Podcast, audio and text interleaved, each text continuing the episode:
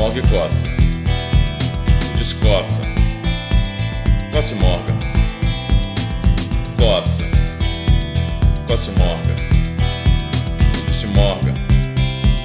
Morgue coça. Do Instagram, beleza? Aê!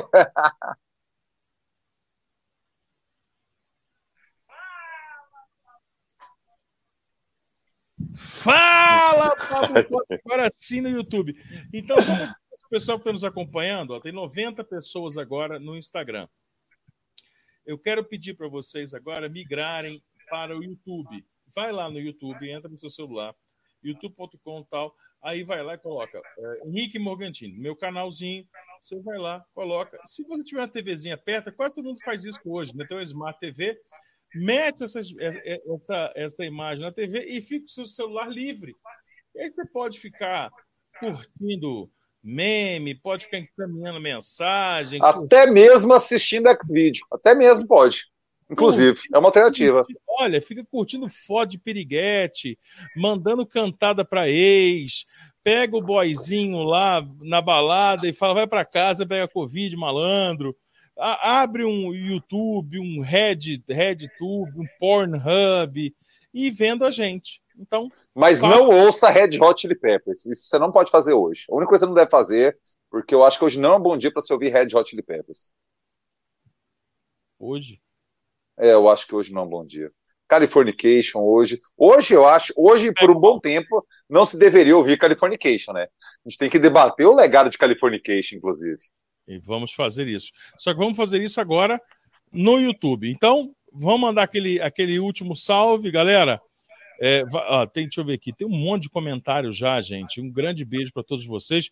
Comentem, nós vamos falar com cada um de vocês agora, lá no nosso canal, no meu canal Henrique Morgantini, no YouTube. Beleza?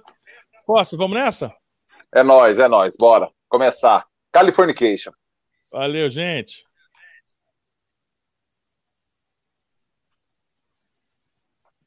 Pronto. Concluí aqui já. Rapaz, agora eu tô bom demais, cara. Peguei o 10 terceiro e deixei um celular sem linha. Tipo, ele é tipo um tablet. Ele, ele tá com as minhas redes sociais todas, entendeu? E aí eu fico resolvendo, tipo, faço o trem com o celular, com o celular velho e tal, não sei o quê. Agora o trem dá uma melhorada, meu amigo. Saudade dos anos Lula.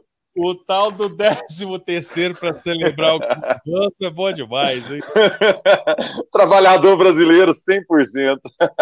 100%. Não, mas bom demais, bom demais. O, o Costa, é... primeiro assim, eu tenho uma pergunta intrigante. Tem muitos assuntos para falar hoje, né? Hoje nós temos, vamos matar a saudade aqui, temos muita coisa para falar, mas é, um, um, primeiro assunto intrigante aqui nessa história é você tirou férias, né? Então, para a gente manter a tradição das férias, quando as crianças voltam das férias na escola.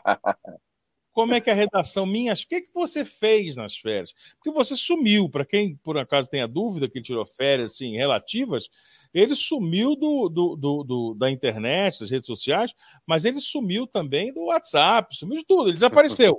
O que aconteceu? Cara, foi o seguinte, né? É essa fase em que a prudência, a responsabilidade nos manda não viajar, né? Embora eu compreenda perfeitamente a necessidade, o astral que as pessoas precisam dar e tudo mais, principalmente quem tem dinheiro, quem tem alguma coisa no bolso, que não era o meu caso, é... as, pessoas, as pessoas viajaram.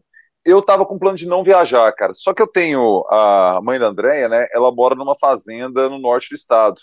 Uma fazenda, ela mora na fazenda, assim, aquele trabalhador do campo clássico e tradicional mesmo, né? É, no norte do estado, quase na divisa com Tocantins lá, Morgan.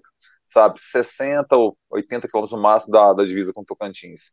É, e aí a gente foi para lá, cara, e naturalmente é um lugar muito ermo do estado e que o sinal é muito precário. Só quando você vai na cidade, realmente, e a gente acabou que nos planejamos para evitar sair muito da fazenda, para ficar mais por lá, para evitar a circulação. Eu já levei uma caixa de cerveja, já assim, já pensa, mais, a gente decidiu, vamos fazer uma lasanha, vamos assar uma carne, tal, combinamos o cardápio, já fizemos uma compra em Goiânia e levamos, para evitar o, o trânsito. É fácil, cara. Rapidamente você está na cidade. Ela é, é, um ermo perto, assim, saca? Porque rapidamente você está na cidade, 10 mil habitantes, que lhe dá toda a assistência que você resolve tudo. Mas é, a gente não queria por conta da, da, da, pandemia, né? Então a gente levou o máximo possível Aí eu ia na cidade, cara, no período que eu fiquei lá, que foi de oito dias, oito dias. Eu peguei somente é, 15 dias de férias.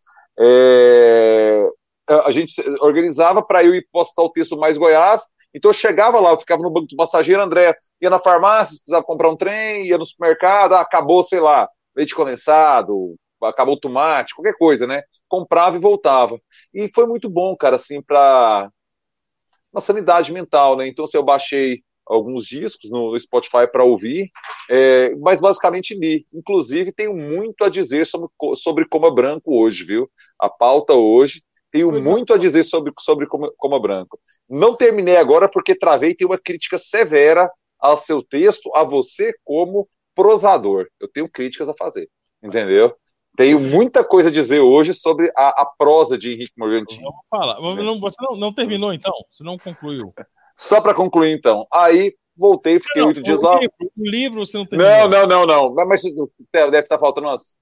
Comecei o capítulo do Merda Imensa. Entendeu? Brenda, Brenda não sei o quê. O último ah. capítulo lá entendeu? Que, que você começa a discussão no Merlin Manson, mas ali eu parei porque tem algo muito sério a ser dito sobre sua prova. Não, falar, você, falar. Ali você separa, você percebe a inexperiência de Henrique Morgantini no, no texto e no romance. Você percebe claramente isso mas eu vou deixar para falar mais tarde, deixa me concluir as férias. Aí li bastante, cara, andei muito com os livros tal, eu adiantei um monte, consegui chegar na Piauí de setembro, olha a vitória! Cheguei em setembro, velho, golaço, entendeu? consegui ler a Piauí de setembro, voltei para Goiânia e comecei a trabalhar, cara. Comecei a fazer jardinagem pesada, cara, com chuva, muita coisa a, a, fazer. Fiz uma cerveja Catarina Sour, que é um estilo que eu só faço nas férias, porque ou cerveja trabalhosa de fazer, ela, ela são três braçagens para virar uma leva, entendeu? Cotaípa você faz uma e resolveu. É, a Catarina, aí eu, eu só faço Catarina nas férias e retornei, cara. Gastei quase nada, me desconectei, aliviei a cabeça, entendeu? Porque a fazenda tem eu gosto também de fazenda, me diverte o bucolismo e tal. E é uma fazenda muito peculiar, porque assim, só tem energia elétrica. Então, a internet você não tem nenhum. Você manda o WhatsApp, aí fica só um negocinho. O, o, o segundo, a segunda setinha não pinta. Foi isso, Morgan. Como é que você ficou? Eu quero saber como é que foi você, pela primeira vez, que o Zé Luiz falou, fazer o Falando Sério. Pois é, cara, uma experiência interessante. Eu nunca tinha feito, né? Eu fiz durante muitos anos, nós fizemos juntos é, o Papo Cabeça e o DQD, mas eu nunca tinha feito falando sério, né? Interessante, um novo tipo de público, é, um novo perfil, né, uma dinâmica diferente, porque você tem que programar o tempo do que você é, trabalha a partir de duas horas de programa, né? são duas horas e cinco, né? Então, interessante isso. O horário é o que menos me incomoda, porque seis horas eu estou acordando há muito tempo. Às vezes, a, né, já, já, fiz um bocado de coisa às seis horas. Assim, o horário foi o que menos me incomodou, que eu imagino que incomoda muita gente, uh, mas Achei bom, achei legal.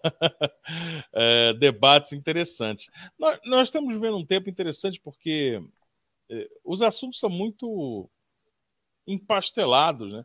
Só temos um tema. Nós, no Brasil nós temos dois, né? Nos Estados Unidos também tem dois. Eles falam de pandemia de, de Trump e Biden. Né? Aqui nós falamos de pandemia e de Bolsonaro. É, não tem como fugir muito. Né? A gente tenta fazer alguma coisa mas é muito difícil imaginar que tem algo é, que seja diferente e ao mesmo tempo seja relevante. Né? Mas é isso. Deixa eu, deixa eu mandar uma boa noite para todo mundo que está nos acompanhando e já fazer a convocação, galera. É, dá o like aí, já aproveita acompanhando. Esse pessoal que está nos acompanhando, muito obrigado, pessoal que migrou do, do Instagram. Quem, se inscreva. Acaso, é, exato. Quem por acaso não conhece ainda o canal, já se inscreve. É, deixa o seu like aí no vídeo para dar uma força para a gente. Né? Vou deixar esse agradecimento já e essa recomendação. Daqui a pouco eu já falar com todo mundo aí. Estou vendo aqui João Paulo, Felipe Valois, Rafael Vilela, Zé Wilson, Thales Henrique, Lucas Antônio, Rosane Oliveira, o Caio Almeida. Daqui a pouco vamos ler a mensagem de, de todo mundo. Mas vem cá, é, é um dia, é um sábado interessante. Eu estava ansioso, porque eu estava com saudade da gente trocar essa ideia. E estava pensando se a gente ia é, fazer uma coisa realmente leve, é, cultural, viajandona, é, e ao mesmo tempo ou sentir se deixar contaminar por essas notícias, né? Pelo, pelo momento que a gente está vivendo no Brasil, né? Por esse, esse momento específico, que é o momento dentro do momento. Nós temos um momento vivido no Brasil uhum.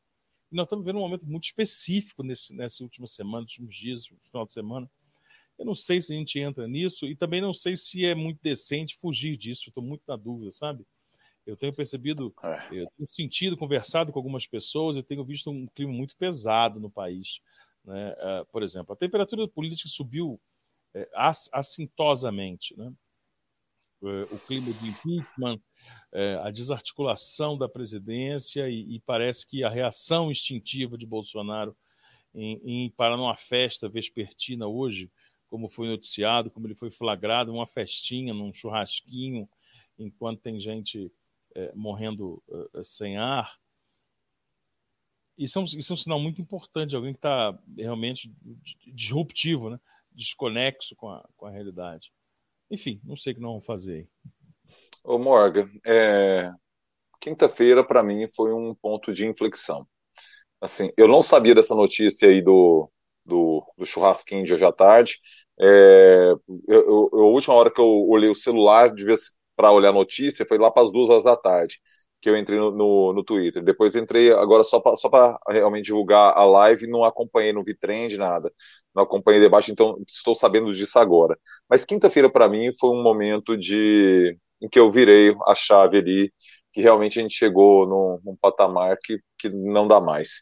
É, até então eu tinha uma leitura muito pragmática do processo de impeachment. Eu compartilhava da percepção de Rodrigo Maia, de que seria melhor colocar o processo de impeachment uh, com possibilidade de vitória. E, de fato, temos que reconhecer que no cenário de hoje, essa base parlamentar de um terço, Bolsonaro consegue garantir para evitar o andamento do processo de impeachment. Insisto, hoje, dia 16 de janeiro de 2021, a, a instabilidade é tamanha que dia 25 de janeiro, talvez isso já, já não, não seja a mesma, a mesma verdade, a mesma opinião. Mas na quinta-feira, Morgantini, eu tive a convicção de que é um dever moral abrir o processo de impeachment. E veja bem o que estou falando: abrir o processo de impeachment. Não estou falando da realização de um impeachment, dele chegar lá. O importante agora é que as pessoas falem para o seu próprio legado, para a sua própria história, de que lado que elas estão. Que perca, não tem problema. Pode perder naquela comissão primeira, pode perder no plenário não interessa, eu quero ver quem vai para a tela da Globo no domingo à tarde falar assim: não, seu presidente, contra o impeachment, e vai carregar esse vídeo até o momento em que ele for dessa para melhor, em que ele for para a tumba. Eu quero ver quais são as pessoas públicas, YouTube, o, o Morgantini, aqui no YouTube, aqui que tem um microfone, que tem uma pena para escrever, quais irão se posicionar para um lado ou para o outro. E aí, a gente vai fazer uma divisão das pessoas que têm um compromisso com o mínimo civilizatório, mínimo civilizatório, e pessoas que optaram realmente pela desgraça absoluta. Porque o que aconteceu em Manaus, das pessoas morrerem dentro do hospital, ultrapassa qualquer limite do, do razoável. Você ter que é, injetar morfina para a pessoa diminuir a agonia, está morrendo afogada no seco, sem ar, ultrapassa qualquer razoável. Ontem, o, ontem o André Rodrigues falou um negócio muito certo. Pablo, injetar morfina na hora de matar a pessoa é tática de primeira guerra. Na segunda guerra, isso já era considerado cruel. Os hospitais brasileiros hoje utilizam uma tática de amenizar sofrimento no momento do óbito de Primeira Guerra Mundial, Morgantino. Veja a, deca... Veja a tragédia. Aí eu falei assim, cara, agora, neste exato momento, eu defendo a abertura do processo. Tem que abrir para cada um ir lá e assinar. Que perca, insisto, não, tem, não, não se trata de vencer ou, ou, ou, ou perder. Não é mais uma leitura política. É uma leitura do, da decência, do que tem que ser feito, mano. Tem que ser aberto esse processo de impeachment e cada um assine com a sua própria biografia, que assine com a sua história, que coloque o seu na reta, porque agora é o momento de separar homens de meninos. Entendeu? É, é, é o momento. Que, os imberbes do, do, dos barbados, temos que separar. Eu fiquei sabendo mesmo dessa sua fala que você pediu o impeachment do presidente na, na nessa semana, não estava sabendo. É... E o que eu tenho para acrescentar sobre isso que está falando é o seguinte: é... o que, os acontecimentos mais recentes eles nos dão conta de que acabou essa ideia de ah, mas não adianta lançar e perder, porque se perde, né? Se, fortalece. Fortalece. Isso acabou. Né? Até porque há um sentimento muito grande, isso eu estou apurando nesses diálogos que eu venho fazendo com muita gente, é de que se o, se o, se o, se o, processo é aberto, Costa, a tendência é muito grande que as pessoas ganhem as ruas. É muito grande que as pessoas passem a ir às ruas. É, mudou. A chave mudou, o clima mudou. E eu vaticinei. Vaticinei não, eu fiz uma brincadeira, eu falei, não, existe futurologia é, no DQD essa semana, quando eu disse a votação do, do, do, da sucessão na Câmara está marcada para o dia 2, os trabalhos voltam dia 1 Maia pode pôr um processo de impeachment no dia 1 abrir e deixar que o sucessor, chegue, seja quem for, toque. E uma... Isso é informação ou isso é opinião? Deixa eu só entender. Não, isso é uma opinião. Isso é uma, isso opinião. É uma opinião. Ah, eu achei que você tivesse apurado algo de bastidores. Isso é uma não, opinião. Eu apurei que houve uma mudança muito grande é, uhum. no clima. Há, há, uma desarticulação muito grande em relação aos deputados é, é, da base em continuar apoiando e defendendo Bolsonaro e dizendo: não, você não tem clima para isso. Há clima para isso, sim. Né? Manaus é o clima para isso. É, mas principalmente se Lira, se Arthur Lira sinalizar vitória, ou seja, se puder a, a, a, é, ser apurado previamente que o Arthur Lira vai vencer essa eleição na Câmara, ou seja, essa base governista, deixar essa bomba armada é, na, na, cadeira da, do presidente é algo que o Rodrigo Maia deve fazer. E aí, diferentemente dos outros momentos, como eu estava falando, ganha-se um caráter de imprevisibilidade enorme. Agora, o que vem acontecendo, é, como você disse, você citando o André aí, que eu também não sabia dessa fala dele, essa coisa de, de, de dar morfina para o cara morrer em paz sem encher o saco dos outros, né? É, esse, esse é, é, um dos traços mais nefastos do que nós estamos vivendo. Né? E essa quantidade de mentiras sendo propaladas, essa quantidade de mentiras dizendo: olha, é, foram repassados 8 bilhões para o Amazonas, ou seja, a gente fez tudo que podia. Mentira, né? O, o, o, a informação é mentirosa, a narrativa é mentirosa. E essa coisa do não posso fazer nada, né? fiz o que pude, não po... Dizer, é uma ausência de liderança atroz, né? Isso é uma coisa que talvez a prefeitura de Nova Crixás não, nunca tenha enfrentado. A prefeitura de Damolândia nunca enfrentou um líder que se propôs a ser líder, tornou-se líder, foi eleito líder e agiu dessa forma. E nós temos um país inteiro, um tamanho continental, com 230 milhões de pessoas, em que nós temos um líder que é um, que é um sítio medroso, né? é um covarde patético. É, vai demorar, vai demorar, um, demorar um tempo, é, e talvez muitas gerações, além das nossas, para a gente se recuperar do que está acontecendo hoje, é. em termos de pensamento. Em termos de índice, governo, sim. Mas o que vai mais perdurar, Costa, é o pensamento. Eu estava ouvindo o cara da, da NBC falando na QFI essa semana, e ele estava falando sobre o, o, o, Trumpismo. Ele falou: oh, o Trump vai passar, mas o Trumpismo vai ficar, etc. A leitura que eles fazem lá é exatamente a mesma, porque eles vivem a mesma coisa que a gente. É, o bolsonarismo vai passar, dizer, o Bolsonaro vai passar, mas o bolsonarismo, esse cara que defende essas ideias aí, da necropolítica, ideias de morte, elas vão perdurar. Esse cara vai ter que arrumar alguém. Pode ser um cara é, periférico, como o Bolsonaro deveria ser? Pode mas ele vai continuar, ele vai continuar desavergonhado em ser idiota. Porque o, ponto de inflexão, a hora que nós mudamos, Costa, foi quando o, o, sujeito que apoia as ideias do Bolsonaro, que são ideias idiotas, burras, ele é um sujeito extremamente limitado, intelectualmente falando, é, ele representa uma série de pessoas limitadas intelectualmente falando. E o natural é que nós, a gente tenha vergonha da nossa limitação, da nossa burrice e tal essas pessoas perderam. Quando o cara liga no programa de rádio e fala assim, não vamos reeleger, com tudo que está acontecendo, você não relata, tal, tal, tal. Aí o cara fala, não, nosso objetivo é reeleger Bolsonaro em, em 22 e vai em Traub em 26. Ele não tem compromisso com absolutamente nada, porque ele não sabe do que ele está falando. Ele está dizendo o seguinte, são idiotas como eu, e eu quero, eu, presidente. eu quero me sentir representado, ainda que isso represente a, a forca é, social, econômica, assim, assim, fim das minhas oportunidades de esperança. Mas eu estou representado. Nós, a nossa grande descoberta é quando nós conseguimos descobrir que hora que ser idiota virou uma virtude. É, o Morgan, a gente tem um. A, sua fala é muito, muito precisa, muito uh, apropriada.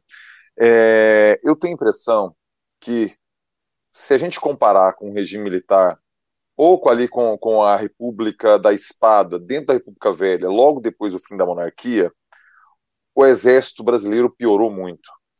Porque nos dois momentos eles conseguiram dar. Eles sempre entregaram um fiasco. A incompetência do exército sempre se comprova, basta tempo. Podem ser 21 anos, podem ser dois, como foi o caso agora. Mas a incompetência da farda brasileira, ela sempre se comprova, historicamente falando, nos três momentos em que uma parcela significativa, nos três momentos históricos em que uma parcela significativa da sociedade brasileira acreditou que a farda seria uma solução. No golpe da monarquia, no golpe militar e na ascensão do bolsonarismo. A farda é a solução. Pode ser a farda da polícia, a farda, a farda do bombeiro, a farda da, das Forças Armadas. Mas a farda é, é esse tipo de paradigma que o Brasil deve ter para melhorar. Em três momentos históricos, uh, uh, as pessoas compraram a ideia da competência da farda e da idealização da farda. Nunca na história havia tido a derrocada tão rápido e tão grosseiramente e tão de forma humilhante e tão assim generais sendo colocados de, de, de, forma constrangedora. Nunca tinha acontecido isso, Mavantinho. Veja você que nos, na, na, ditadura militar os, cara, os caras conseguiram entregar um milagre econômico. Eles conseguiram entregar crescimento. A vida do povo, em dado momento, melhorou no Brasil, na ditadura militar, e não podemos. É, seria desonestidade intelectual ignorarmos o fato de que a, a ditadura militar no Brasil durou o que durou, porque nos anos 70 conseguiu fazer dinheiro chegar na mão do povo brasileiro. Sabe, conseguiu fazer com todo arbítrio. A gente tem que separar as coisas. Com todo arbítrio, com tortura, com gente morrendo, consumindo, exilando gente. Mas naquele momento o povo brasileiro recebia uma grana que a vida melhorou. Ponto. O bolsonarismo só conseguiu fazer isso por meio do auxílio emergencial. Se não tivéssemos uma pandemia, a vida do povo teria só piorado nesses dois anos de governo Bolsonaro. A pandemia, veja você a, a, a, o absurdo, prático que vivemos no Brasil, Morgan. A pandemia conseguiu ofertar uma vida melhor ao nosso povo. Porque morrer pobre, morrer preto, morre de qualquer jeito todo dia. Morre de bala, morre atropelado, morre entregando sanduíche no aplicativo, na motinha se lascando. A vida preta, a vida pobre sempre se perdeu. Agora só aumentou um elemento, Covid. E continua morrendo de tiro, continua morrendo acidentado, entregando, e agora morre de Covid também. Então a vida preta, a vida do pobre desse Brasil perder sempre foi a conta. Na bala, no trânsito, nas doenças, na, na falta de, de, estrutura. O bolsonarismo só conseguiu entregar algum tipo de melhora para esse povo com a pandemia. É uma tragédia sem tamanho, bicho. É, mas é, é esse aspecto que você levanta sobre, sobre o, o, o militar né, e o uso militar na política, ele, ele, é, ele é muito interessante. Você faz um levante ainda sobre o Brasil Império, né? Se a gente pegar aí mais recentemente a história da, da, ditadura militar e tal, já fica mais fácil de compreender.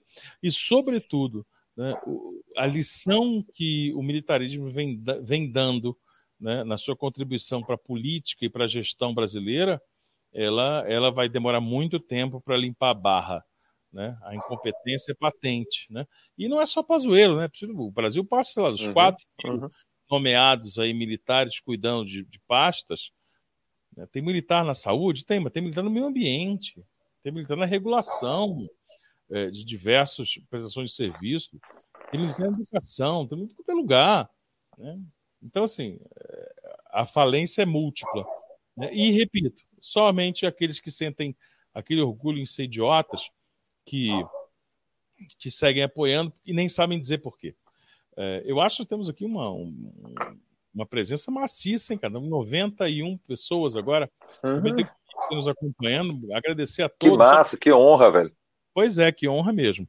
E eh, queria aproveitar, falar de novo, deixa o like no vídeo, já curte a gente. Se não for assinante, assina o nosso canal, assina o do Costa, assina o nosso.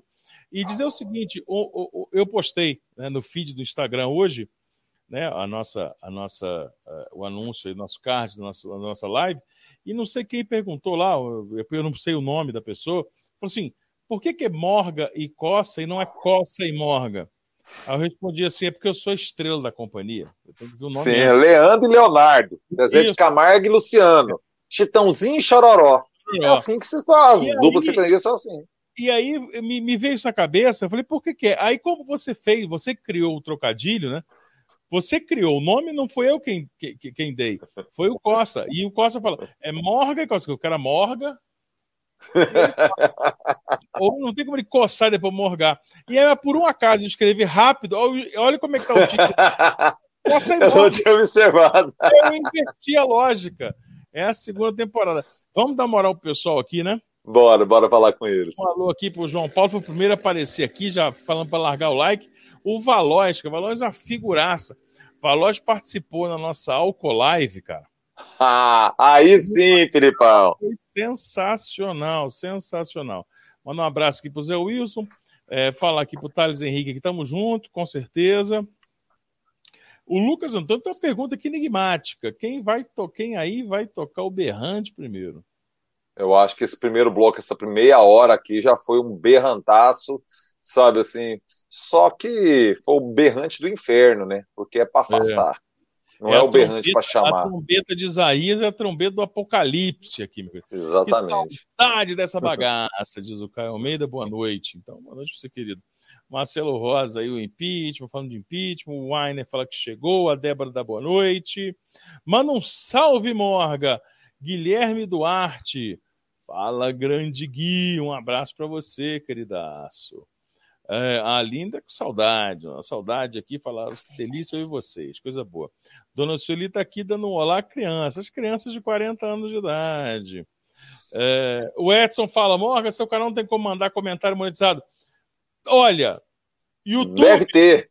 YouTube, me ajuda. Eu já tenho, eu já tenho condições e tal, já dei entrada na papelada aqui. Só que ele tem uma burocracia e parece que ainda não habilitaram, mas eu já estou apto, muito possivelmente, a próxima semana, próximo sábado, tem Morgan e Costa é, no canal do Costa, e aí daqui a 15 dias, a partir de hoje, já é no meu canal de novo, e aí com certeza, nós imaginamos. É provável. Vai estar regulamentado e já vai poder. Então, assim, guarda o dinheirinho aí. Não vai gastar com bobagem, não, viu, menino? Não, não vai gastar com bebida ruim e droga malhada, não. ô, ô Morgan, é, é, é, normalmente eles fazem o seguinte: eles vão liberar a monetização dos seus vídeos. Aí você vai entrar com a, a, o pedido de live remunerada e é provável que dê realmente duas semanas. Mas só monetizar o canal, fique esperto com isso, não monetiza as lives não oferece o super chat direto. Assim como depois você tem, aí depois é abrir o clube, né? O clube de membros, que aí a pessoa paga uma mensalidadezinha ali e ganha os lancezinhos, saca? Algumas piadas curtas. O Valois, o Valois pede o Pix, rapaz. O pessoal quer pagar. Valois, guarda esse valor de hoje para a semana que vem lá no Costa. Porque assim, só, só para deixar claro, o Costa tem um sentimento de justiça e honestidade que passa longe. né? Porque assim, o que, você, o que vocês botarem de dinheiro nas minhas lives é meu. E foda-se. O Costa nota, faz uma conta, ele manda uma planilha para mim. Eu presto é, conta. Ele presta conta, fala assim, que tal? Esses dias, no final do ano, ele, ele me pagou o dinheiro, ele mandou, mandou o PA, ele me pagou. Olha, vocês. Paguei. E não. E outra assim, ó, recebi tanto, foram tantos dólares, na regra de três é tanto, o proporcional que entrou de superchat que entrou disso, então logo, dividindo por dois, e transferi tanto. Ele, beleza, ele nem perguntou um detalhe, de uma, não perguntou nada. Se eu tivesse mentido tudo, mas quem manda tão detalhado assim porque quer fazer o certo. Então, assim, é impossível querer roubar. Ah, não, mas é um cara que consegue roubar o irmãozinho na live é porque ele vai ter. Merece inferno. Merece não, inferno. Vai câncer daquele rápido. Eu, eu deixo, eu deixo para. Ou demorado, né? Acho que é até pior. O demorado. Pode ser também. É, o João Paulo fala que vai deixar a trilha do livro para final. Não, vamos falar daqui a pouco. No final da primeira hora, eu quero ouvir essa história do livro aí. Mas é. eu queria falar sobre Californication, o Morgantino. Ah, Californication. Essa é essa. Ó, gente, daqui a pouco a gente continua falando a galera aí. Só, só mandar um alô, pô. Esse, esse é fera, esse aqui é nosso preferido. Ah, Capuzo. Massa. Você recebeu dobrado. Pois é, Capuzo. Essa semana foi muito pesada. Você terminou um, um DQD lá, assim. Em altíssimo nível de agressão. Teve um dia, acho que foi quarta-feira, se eu não me engano. O é, o mais interessante foi isso, é porque o sujeito vira para mim, o sujeito até é aprazível, né? Mas quando ficou muito desesperado com o cenário, ele falou: você está conversando fiado. Quer dizer, cara, primeiro, eu, eu, nem aqui, nessa nossa conversa, é uma coisa fiada, né? Segundo, que assim, é, aquilo é um trabalho. Aqui, aqui, não é, aqui é um sem trabalho, não. Não é trabalho. Mas foda-se. Mas a questão é assim: o cara fala, você está conversando, filho. Cara, eu, eu tenho 10 anos que eu ganho dinheiro, né? Que eu vivo de falar, de conversar, digamos. E o cara fica conversando fiado. Quer dizer, é uma coisa muito. É uma coisa que é tão agressiva, assim, é tão, é tão ofensiva, é, que ela, ela deixa de ser ofensivo para mim e torna-se ofensiva a quem está falando diante das circunstâncias, né? É, e é assustador, o mais assustador é imaginar que alguém em sã consciência, com, com qualquer acesso a um, a, um, a um, mínimo de intelectualidade, de capacidade de cognição, é, defenda Bolsonaro. Eu falei, não me arrependo desse. É aquela história. Acabou esse negócio de ser louco ou de ser bobo. O cara que defende o que está acontecendo, ele é mau caráter. Quem tem acesso às informações da Rede Globo, do UOL, da Folha de São Paulo. Escolha. O cara que está vendo as imagens, não é, não é ouvir fala, não é opinião do Costa, do Morganti, não. O cara que está vendo as imagens e ele falando, Bolsonaro está certo, ele é mau caráter. É só isso. Então, assim, eu, eu, eu, perdi esse véu de, eh, de suposta elegância, que eu nunca gostei muito de ter, mas essa elegância, você, não, olha, vamos ser mais polidos, imagina, você é uma pessoa polida. Não, não. Apoiou essa porra com o que está acontecendo, querido, você é um tremendo mau caráter. É isso. Mas me conte Californication. Pois é, né? Eu estava assistindo, já, já, falei algumas vezes aqui, né? O canal que eu gosto muito, que é o do Gastão. É, e ele tem um programa chamado Heavy Lero, eu também já citei aqui, dentre os programas que ele tem no canal do, do, do YouTube dele. E o Heavy Lero é um programa em que faz ele o Clemente do Inocentes, comentando biografias de banda, né? E aí eles fizeram Red Hot Chili Peppers, fizeram Red Hot Chili Peppers parte 1 até o Blood Sugar e fizeram Red Hot Chili Peppers parte 2, de blog, do, do Blood Sugar Sex Magic em diante, certo? E aí você vê, né, cara, que é uma banda que calcada no, no biome, no biômio, né?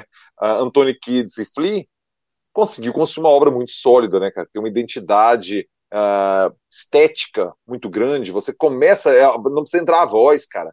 Assim, quando você começa a ouvir a música do Chili Peppers, você sabe que é Chili Peppers. Isso é muito difícil de conquistar. Uma assinatura de segundos. Assim. O Jimi Hendrix consegue isso nos seus timbres, uh, os Rolling Stones conseguem isso, mas é para poucos. O teclado do Doors transmite isso. Mas assim, você vê que são coisas muito particulares. O Chili Peppers conseguiu algo muito grande. E o Californication é um disco é, cultuado por gerações, né? Por gerações. A banda acha, ela acredita por ela mesma, que ali ela, eles chegaram no seu auge criativo, seu auge estético e tudo mais. O que eu discordo frontalmente, sabe? O que eu discordo frontalmente. Para mim, Californication é o início do pastiche.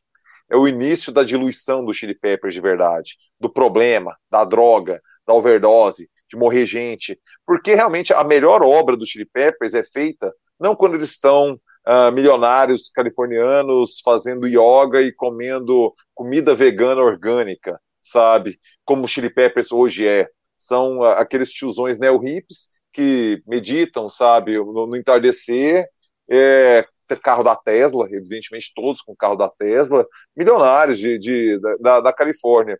Eu tenho a impressão que ali a obra se dilui. E o Californication é essa virada da diluição da obra do Chili Peppers. Quando eles eram os drogados de Los Angeles, problemas. Quem não sabe, assim, o Anthony Kids é filho do traficante das estrelas dos anos 70. É, o, o, cara que, uh, que passava Brown para o Sony, que era da Sony Cher, né, o, o, a, o esposo da, da Cher.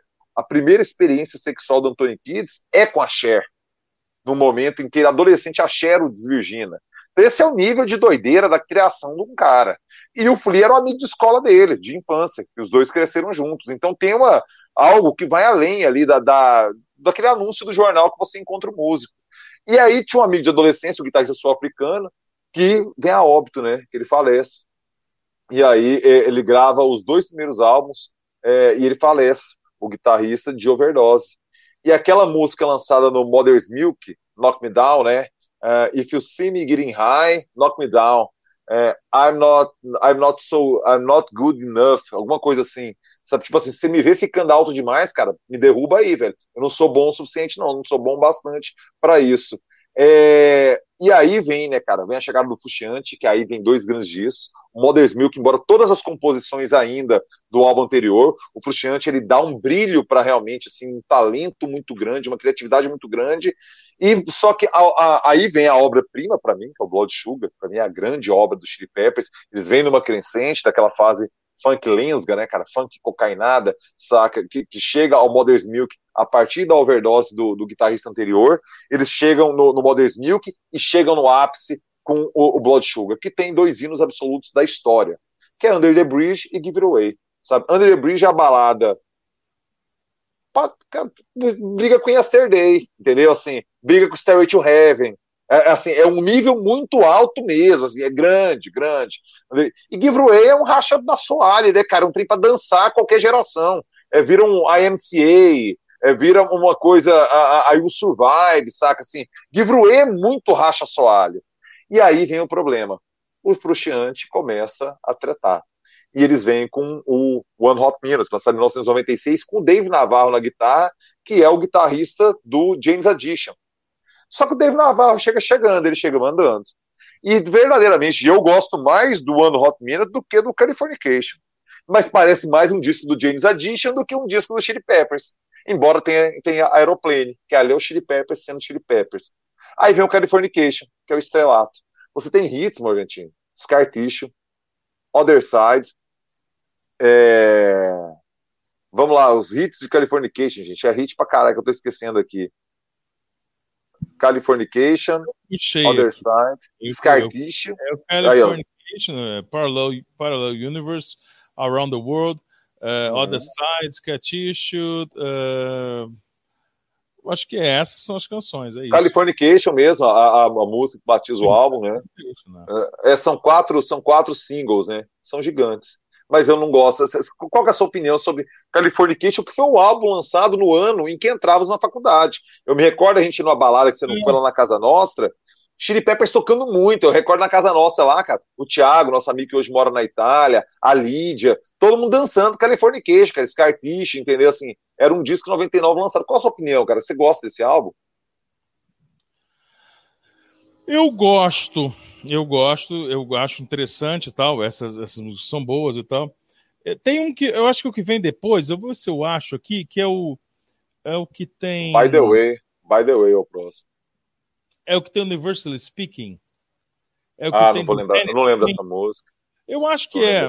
Enfim, mas, mas assim. Ah, é... É, o By the Way é uma capa meio grafitada, assim, meio cinza, grafitada. Não sei se você recorda a capa. Depois lembrar.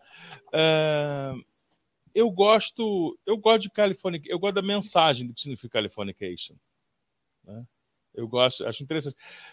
Eu lembrei, é aquela que tem uh, Danny California. Qual que é que tem Danny California? Ah, não, Stadium Arcade, eu acho horrível esse ah, álbum. Não, não, então não é esse não, então não é esse não. Não, esse é chato pra caralho. Essa música que eu citei é do caralho, eu acho do caralho. Uhum. Então, do caralho mas, mas é essa... cópia do Tom Petty, tem que ter clareza. Pois sabe? É. Você pega é, Mary Jane's Last Dance, cara, e coloca. É inacreditável de que eu fiz o teste assim, cara. Não, é, calma aí, é sem vergonha isso. Aí, assim, aí, aí tá pior que, que é cópia mesmo. Só que o Tom Petty é um gentleman, né? Ele falou assim: não, velho, a música é isso aí mesmo, todo mundo vai. Ele não quis processar, cara. Ele tava vivo ainda, né? Ele não processou Sim. o Chili Peppers. É. Mas olha, a minha opinião sobre o Chili Peppers é o seguinte: é, eu entendo o que você está falando, é muito verdade. Os caras estão todos. E esse negócio do cara ficar muito milionário atrapalha muito quando você quer fazer. Quando você se propõe a fazer uma música é, social, e eles faziam muito isso, né, contando o dia a dia deles, é, atrapalha demais quando você perde esse dia a dia, porque você fica rico. Rico, famoso, você não tem mais problema com, é, com não ter dinheiro com alguma coisa, ou tomar fora de alguma menina. É a mesma coisa que, que a gente fala, já falamos aqui sobre o Roberto Carlos, depois que ele ficou broxa. Depois que o Roberto Carlos fica velho e perde o tesão, né, perde a virilidade, pô, acaba 90% é. da graça do Roberto Carlos. Porque o Roberto Carlos faz música sobre sexo, amor, paixão e chifre. Uhum. com uma sensibilidade completamente única. A partir do momento que o pau dele não sobe mais, ele começa a falar sobre ah, comparar mulher com Nossa Senhora, com anjo, com santo, porque a mulher morreu de câncer. Um dia vamos nos ver tal. Ele já não comia mais essa mulher. Claro, o cara tinha 70 anos. Né? Aí começa a falar de, de taxista, é, garagista, é. motociclista, é, maquinista, é, caminhoneiro, mulher gorda. Eu fico. Eu, eu fico, imaginando o Erasmo, sabia? Eu fico imaginando o Erasmo. Pois é, mas, Erasmo fala assim, ô, velho. Mas olha só, isso só mostra. É, porque, porque na verdade, olha, independentemente das, das matizes e das matrizes é, de, de, de influência, de talento, de, de inspiração, melhor dizendo, vai acabar. Vai acabar. O vai talento acabar. não é, é, perene, ele não dura enquanto dura a sua vida, não. Arthur Rimbaud é lembrado 300 anos depois de uma live mequetrefe como essa nossa, ele viveu 300 anos atrás, 200 anos atrás, ele escreveu até os 17 anos. A partir daí, ele falou: quer saber, esse negócio de poesia é uma merda. Eu vou comer uma, uma mulher e uns caras e vou traficar é, escravo e foda-se. Que é o que dá dinheiro. O Henry Miller escreveu o tempo todo sobre miséria, foi o genial, o creme de la creme do, da obra dele é a miséria. Depois eu ganhei dinheiro, fiquei famoso, porra, moro em Big Sur, tô cabaninha aqui. Ele tentou escrever, escreveu bem pra caralho, maravilhoso. Mas não se compara é, com, com um cara passando fome. E por aí vai. Em relação ao Roberto Carlos, já falei. Cara, um poeta da libido. Roberto Carlos é um poeta da libido. Esses caras falavam muito sobre a realidade deles. Mulher, adolescente, mulher, drogas, expectativas, frustrações, a questão social, Vênice, tal. Aí os caras começam a morar em Malibu. Você falou aí do, do Anthony Kinsey, quem ele era. O, o, o, o Flia, ele foi colega de rua, morava na mesma rua, sabe de quem? Do quem? Saul Hudson. Eu não sei quem é Saul Hudson. Sabe, é o Slash. é o Slash. então, assim, é... morava, era... andava de bicicleta junto. Ele era sacaneado, eles moravam em Downtown LA, ele era sacaneado pelo Slash, é, porque, pela turma, porque ele tocava trompete. O instrumento dele era o trompete. Tanto é que hoje nos shows, né, há muitos anos, no show do, do Red Hot, ele toca um trompetinho, toca uma cornetinha lá, aquela merda, porque era o instrumento dele. Eu acho, eu acho maravilhoso, e, e, isso que você falou muito interessante. Os grandes bandos, os grandes nomes, ele tem uma identificação que você tem que ter no máximo três segundos e falar assim: o que é isso? Isso aqui é tal pessoa, isso aqui é tal banda. E por mais que você fale, ah, isso aqui é a produção, quem faz isso aqui é o, é o produtor. Né? A mixagem manda muito. Né? Por mais que você faça isso, o que você falou, Anthony Kids e, e Flea, eu acho que na mesma grandeza, a porra do Frustiante entra aí de um jeito que ele fala assim: gente, o Red Hot talvez seja isso. O Frustiante entra e fala: não, o Red Hot é isso aqui. Ele, sabe, o voto de Minerva é, é o que o Joe Frustiante faz. E não tem como é, fugir do, do, é, do Blood Sugar Sex Magic. O que é interessante, porque o que será que é melhor? Você ter ao longo da carreira diluído coisas boas e no meio, ou no, no meio assim, né? Num certo momento dela fazer um disco foda, ou você ser, por exemplo, por Jam, que você lança um disco foda e ele vira o seu gás nobre, ele vira o Jesus Cristo. Ele vira um negócio e nunca mais consegue chegar nele de novo. É. Porque o Pearl fez isso. O Pearl Jam lançou um álbum que falou que isso aqui não existe. Ah, um parêntese rápido. É, antes, deixa eu concluir antes, senão eu vou voltar. É, isso aqui não existe, o, o, o Pearl Jam lança. E realmente não existiu. E não conseguiu voltar. Começou a lançar música, que cada álbum tinha uma, duas músicas muito fodas, mas nunca foi um álbum como o Ten. É, ao contrário do. Ah, mas muita gente tem isso. Tem. Mas o Nirvana lançou. É, não foi o primeiro álbum, mas lançou Nevermind. Mas quando lançam em útero, é uma coisa também igualmente absurda. É, mas eu queria falar sobre a história do. que pô, acabei me perdendo. Voltei para fechar o assunto. Esqueci. O Fuxiante, a... é. Você está no, no, no Fuxiante, que aí a cara. banda vai crescendo e faz o é, Blood Sugar. É, é, faz o Blood Sugar. Uh... Hum, não vou lembrar. Esqueceu agora. mesmo. voltei Desconectou. É, desconectei. Mas, enfim, interessante essa história sua do, do, do Red Hot Chili Peppers, porque é uma identidade muito boa. São, são, é porque a gente fala, você falou, ó, a gente citou aqui o Flea, o Andrew Kids e o Frusciante. Mas o Chad Smith também cria uma identidade de. Ah, a caixa dele tem um timbre pois muito é, único, velho. A caixa dele tem um timbre é, muito único. É, é, é, uma banda muito interessante do, do, do, do, do funk rock, né? Pois é, mas ficou chato, não dou conta mais de ouvir um disco do Chili Peppers, cara, mas sabe assim? Ah, tá faltando pode... droga, tá faltando droga. Tá faltando mas, problema. Sim, mas é porque não tem como você ter o vigor é, de, de, aos 60 anos, o vigor musical de 22, 23 anos. Não, ô Morgan, beleza, não, não tem o vigor. O Eric Clapton não tem o vigor. Os Rolling Stones não tem vigor. o Pearl Jam não tem o vigor. Mas, você ainda se diverte. Não faz. Pois é, o problema é esse. Ele falou assim: olha, eu descobri a galinha dos ovos de ouro. E eu vou nela até o fim. Não vai. Não vai. Você vai até os 30 e pouco, depois você não vai. Eles continuam sendo o vovô garoto, né? Vovô garoto. Porra, vou, aqui, ó. Olha que som maneiro. Aqui, olha essa pegada. Olha que doideira. Olha que doideira. Que doideira, cara. Doideira. É o que você falou. Você acorda 5 horas pra fazer yoga e 6 você vai caminhar na praia de Malibu, filho da puta. Você quer falar pra, pra mim, o, moleque lá, você vai falar, você vai falar pra mim que tô fudido aqui com grana, porra, não consigo comer a menina, não consigo ter... Você vai cantar uma, uma frustração? Você é milionário. Você, quando é meio-dia, você tá entrando na bolsa para ver o que, que a Nasdaq deu. é isso aí. Mas, cara, por isso que o talento artístico ele é finito e, e ainda bem. Errado é quem segue. Eu não quero ir no show dos Rolling Stones para saber o que ele vai cantar no próximo, no, no, mais recente disco. Eu quero ver aquele senhor de 80 anos rebolando Satisfaction como em 1966. Porque a energia é. que está em mim, eu estou falando de mim, que já nós já somos velhos, é de Satisfaction. Eu lembro a primeira vez que eu ouvi é, é, o Graffiti do Led Zeppelin. Você acha que eu quero ouvir o álbum mais recente do, do Robert Plant? Cara, canta Kashmir para mim. é isso. É, não, a gente tem uma discordância aí. A gente tem uma discordância aí.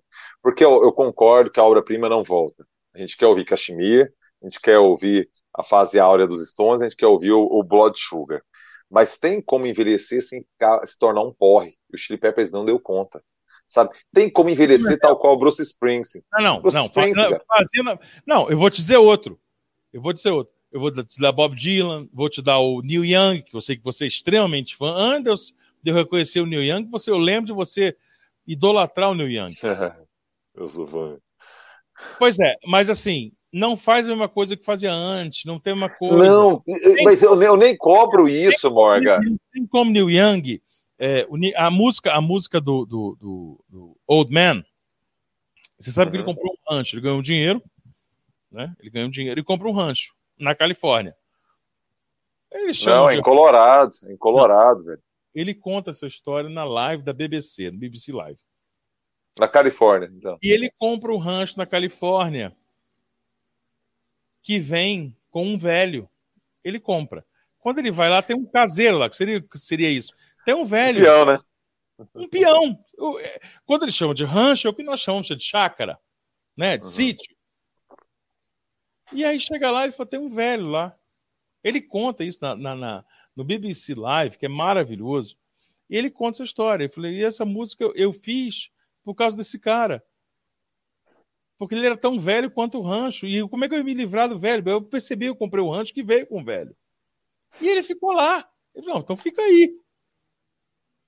Cara, ele estava adquirindo um sonho que ele tinha de comprar um, um mini latifúndio, vamos dizer assim, uma terra.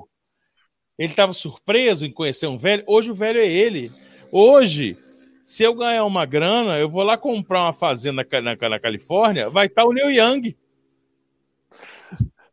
Então, assim, não tem como você, você pedir para o cara ser o mesmo. Então, o cara se reinventou. Os dilemas filosóficos Se reinventou. O Bob Dylan é professor nisso, né? Uhum. Bob Dylan se reinventou 20 vezes. Bob Dylan, judeu, se converte ao cristianismo, lança Savior, daquelas merdas dele. O pior álbum dele. Que tem coisas boas, mas é uma tremenda merda no geral.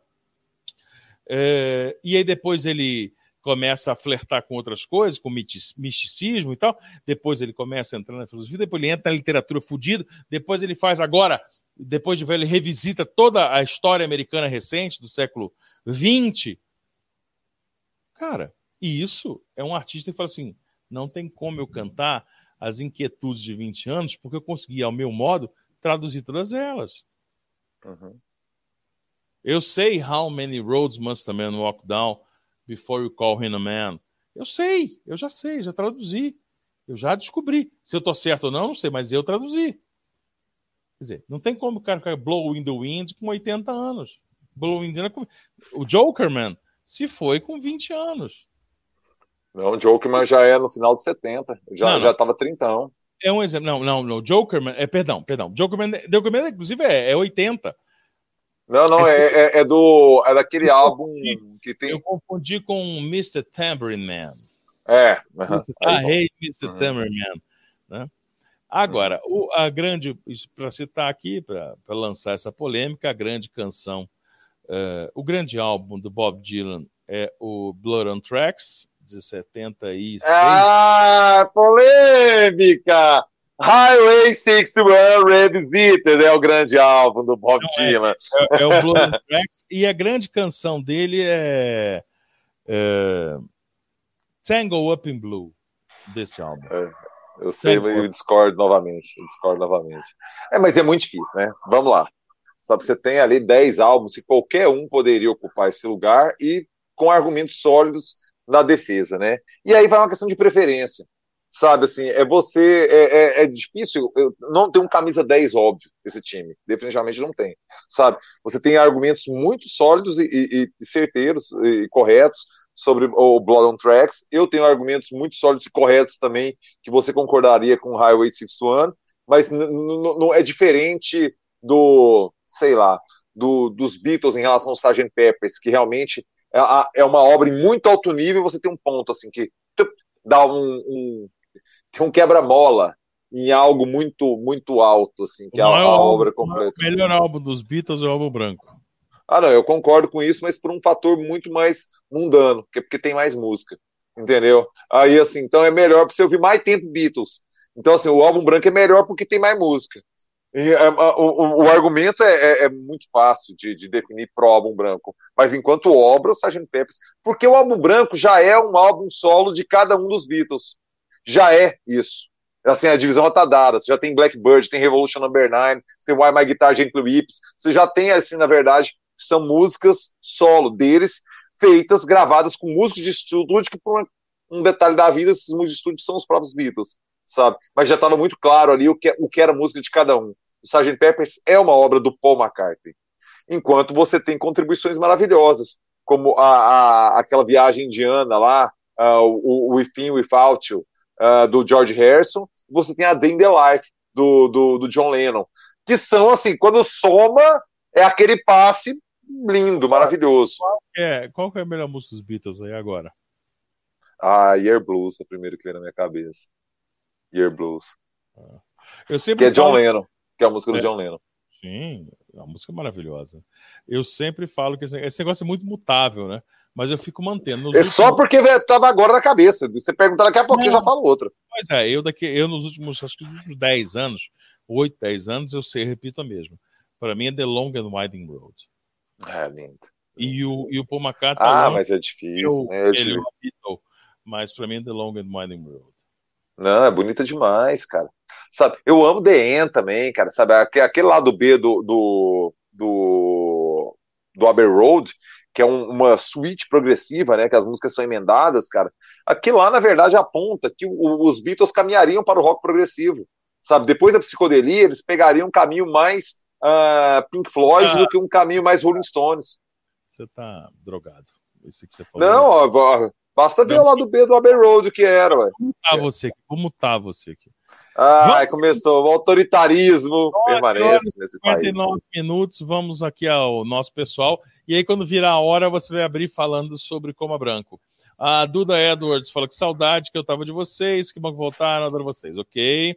Muito obrigado, querido. O Edu tá aqui sempre dando uma moral pra gente. Boa noite, tamo junto aí. É... Coça, o Morgantini colava quando tinha prova no jornalismo? Não, colava. O Morgantini não fazia prova. O Morgantini não ia na aula. Como é que é colar em prova? Você não ia na aula. Entendeu? Vai. Pelo amor de Deus. O professor, quando me arguía durante as aulas, principalmente quando eu arguí o professor, ele sabia da minha capacidade, sabia que eu não precisava me submeter a provas, que eu estava muito acima. Né? Eu dei errado depois, naquela época eu era um gênio. Eu conheci Você teve um futuro promissor, né, cara? Cara, essa é a melhor comunidade de Orkut. A melhor comunidade do Orkut. Olha quem tinha pérolas ali, era. Eu já tive um futuro promissor. As pessoas contavam, entendeu? Em que momento que apontava que a vida deles ia dar certo, em sabe. que momento a chave virou e deu errado. Era algo. E você sabe quem que é? Uma amiga nossa, sabe quem que era a dona dessa comunidade? Não. Não. A Ágata, a Ágata criou essa comunidade. Mentira. A Ágata criou essa, a Ágata Couto. Ela criou essa comunidade no Orkut, que era algo brilhante, sensacional. Eu já tive um futuro promissor. Cara, assim, não há rede social que supere o Orkut. Igual o Orkut não há. Assim, o Instagram é uma piada perto do que acontece no Orkut. Você claro. poderia caracterizar as pessoas como sexy confiáveis e inteligentes. Você tinha três notas para dar para alguém. Quantos uh. por cento ele é sexy? Quantos por cento ele é esperto? Quantos por cento ele é confiável? Sabe, cara, isso é bom demais, velho. Ó, ele é bonito, não calhorda, tem 10%. Ah, é verdade, é verdade. É, mas essa história, do, essa história que você falou do, do, do, do, futuro, né? Já todo mundo teve um grande futuro pela frente, né? Falam isso no Brasil. Mas é. É, é, pois é. Mas é isso. Olha aqui, vamos continuar. Boa noite. O que é pica-pal... Que pariu. É, o Zé Carlos. Ele tava no Pará, né? O Zé Carlos. Ele Não, deve ter tomado um. Ah, você já voltou pro Tocantins, ele tava no Pará, ele tá descendo. Daqui a pouco ele chega no Juí, sabe? Porque tá descendo. Exatamente. Alguém manda perguntar. Ah, o, o, o, Carlos Magno, grande beijo, querido, meu amigo. Impeachment urgente. O que, que vocês acham do Datena? Daqui a pouco a gente debate o Datena. Vamos abrir a, a segunda hora falando de temas assim. Vamos só dar uma atualizada aqui, Costa, para a gente zerar. Eu sonho em voltar aos dias em que ser burro é motivo de vergonha. Exatamente é, isso. Também, Felipe. A Renata deseja um ótimo sábado. Uh, Vamos mais aqui, galera saudando. Deixa eu dar um alô. Oh, o Johnny tá aqui. O Johnny Botelho. Um abraço. O Thales, Saudado, Johnny. O Música Boa. Nós temos um perfil chamado Música Boa. Gostei disso. Aqui, ó. O Totó tá aqui. Um grande beijo, Totó. É uma questão moralizante mandar um beijo para você. O Murilo Floresta fala, meus ídolos, boa noite, obrigado, querido. A Letéia Cruz, doutora Letéia, que alegria ter você aqui. Saudade é nossa. Vamos lá aqui, rapidamente. Uh, Coça, Morgan, antigamente eu não gostava de escutar você, mas hoje, cara, que arrependimento de não ter escutado você. Opa! eu tenho vergonha. E hoje eu concordo com você. Querido, esquece o passado, nós estamos juntos, o importante é isso, tá? É um novo esse... momento, é um novo momento. Não, esse é o sentimento. Porque é o seguinte, você pode errar, errar sim. Você pode, na sua convicção, ter a sua expectativa, é natural. Agora, o importante é você saber que momento que você tem que fazer a, a curva. Entendeu? Opa, aqui eu vou dar um retorno. Isso aqui eu não vou, não. Entendeu? Parabéns, obrigado. Deixa eu mandar um, um, um, um falar o nome dele aqui. Lucas Antônio, um grande beijo, querido. Obrigado aí por essa mensagem. Paguei duas pingas baratas pro Pablo ontem. Puta, o Edson, devendo dinheiro pro Edson, velho? E eu já bebi, Edson. Valeu mesmo. Brigadaço. O Edson é pagar pinga para nós. Capuzzi fala sua conversa fiada de instrumento legal de inteligência e realismo. O mau caráter acontece justamente com aqueles que defendem. É o inominável. É, é isso, cara. Mas é, o... a grande questão, amigos, Capuzzo e amigos, é assim. A gente chama de mau caratismo porque a gente está vendo claramente o cara defende pautas e assim, quando o cara é muito religioso nesses, nessas religiões de matriz cristã e, e, e pentecostais né, e tal, a gente fica entendendo que essa pauta ele acha que é muito importante, porque ele quer ser melhor que os outros. Porque o neopentecostalismo é isso, né? Nós somos escolhidos e tal, venha para cá para ser escolhido. É um pouco da matriz é, cristã mais ferrenha. Mas assim, o que confronta isso, ô Cossa, é a realidade. Eu falo assim, que, até que ponto eu vou sustentar isso, esse messianismo ou coisa parecida, de ver que tem. Pronto, a internet é, é, é, é, é uma julgadora especial. A porra da, da corrente das, é, dos crentes contra o aborto que fizeram aquela menina grávida de, de, de um estupro ter que mudar de estado, de região do país para operar, para fazer a interrupção da gravidez mediante aborto. E cadê aquela gente toda com esses, esses 60 bebês que estão correndo de morrer? Eles não, não acabou, não. Apareceu o oxigênio lá, eles podem morrer segunda, eles iam morrer sexta, né? Aí conseguiram oxigênio para dois dias, 48 horas, então pode ser que eles morram segunda. Cadê é. Aquela crentaiada escrota para ir lá fazer barreira de proteção, levar oxigênio? É isso, porque quando a gente fala sobre um, uma ideia muito fechada, a realidade estupra essa ideia. Ela rasga, ela rompe essa ideia. Quando você fala assim, peraí, peraí, tem mais coisa do que isso aí, hein? Não, mas você viu? Ele citou a Bíblia. Ok. Mas você viu? Ele é crente. Ok. Ah, mas você viu? Ele defendeu posturas. Tá bom, cara. Tem gente morrendo porque esse cara recomenda remédios. Não existe. Quer dizer, tem gente morrendo, tem bebê morrendo porque esse cara não deu dinheiro para lá. Tem gente morrendo porque ele, ele recomenda que aglomere. Tem gente morrendo porque ele e os filhos dele recomendam que todo o poder emana do povo e que tem que abrir tudo mesmo.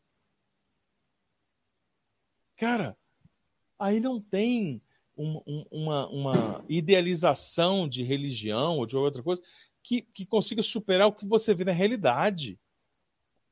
Isso é muito assustador, Costa. Eu concordo inteiramente. Eu concordo inteiramente, cara. E assim, é, às vezes há uma dificuldade uh, de uma parcela da, da, direita brasileira de enxergar que os, o, o primeiro que tradicionalmente a, a, pauta de direita ultraliberal ela só consegue ser uh, aplicada ou iniciada no Brasil em momentos de arbítrio, né? Porque a população brasileira, o coração da população brasileira é social-democrata o brasileiro, independente de sua classe social, demanda algo do Estado. Seja o pobre pela, pelo seu básico de subsistência, seja a classe média por meio dos concursos, uh, por meio da universidade, e seja os milionários por meio dos subsídios, entendeu? Então, assim, o, o brasileiro demanda o Estado independente de sua classe social. Todos demandam do Estado.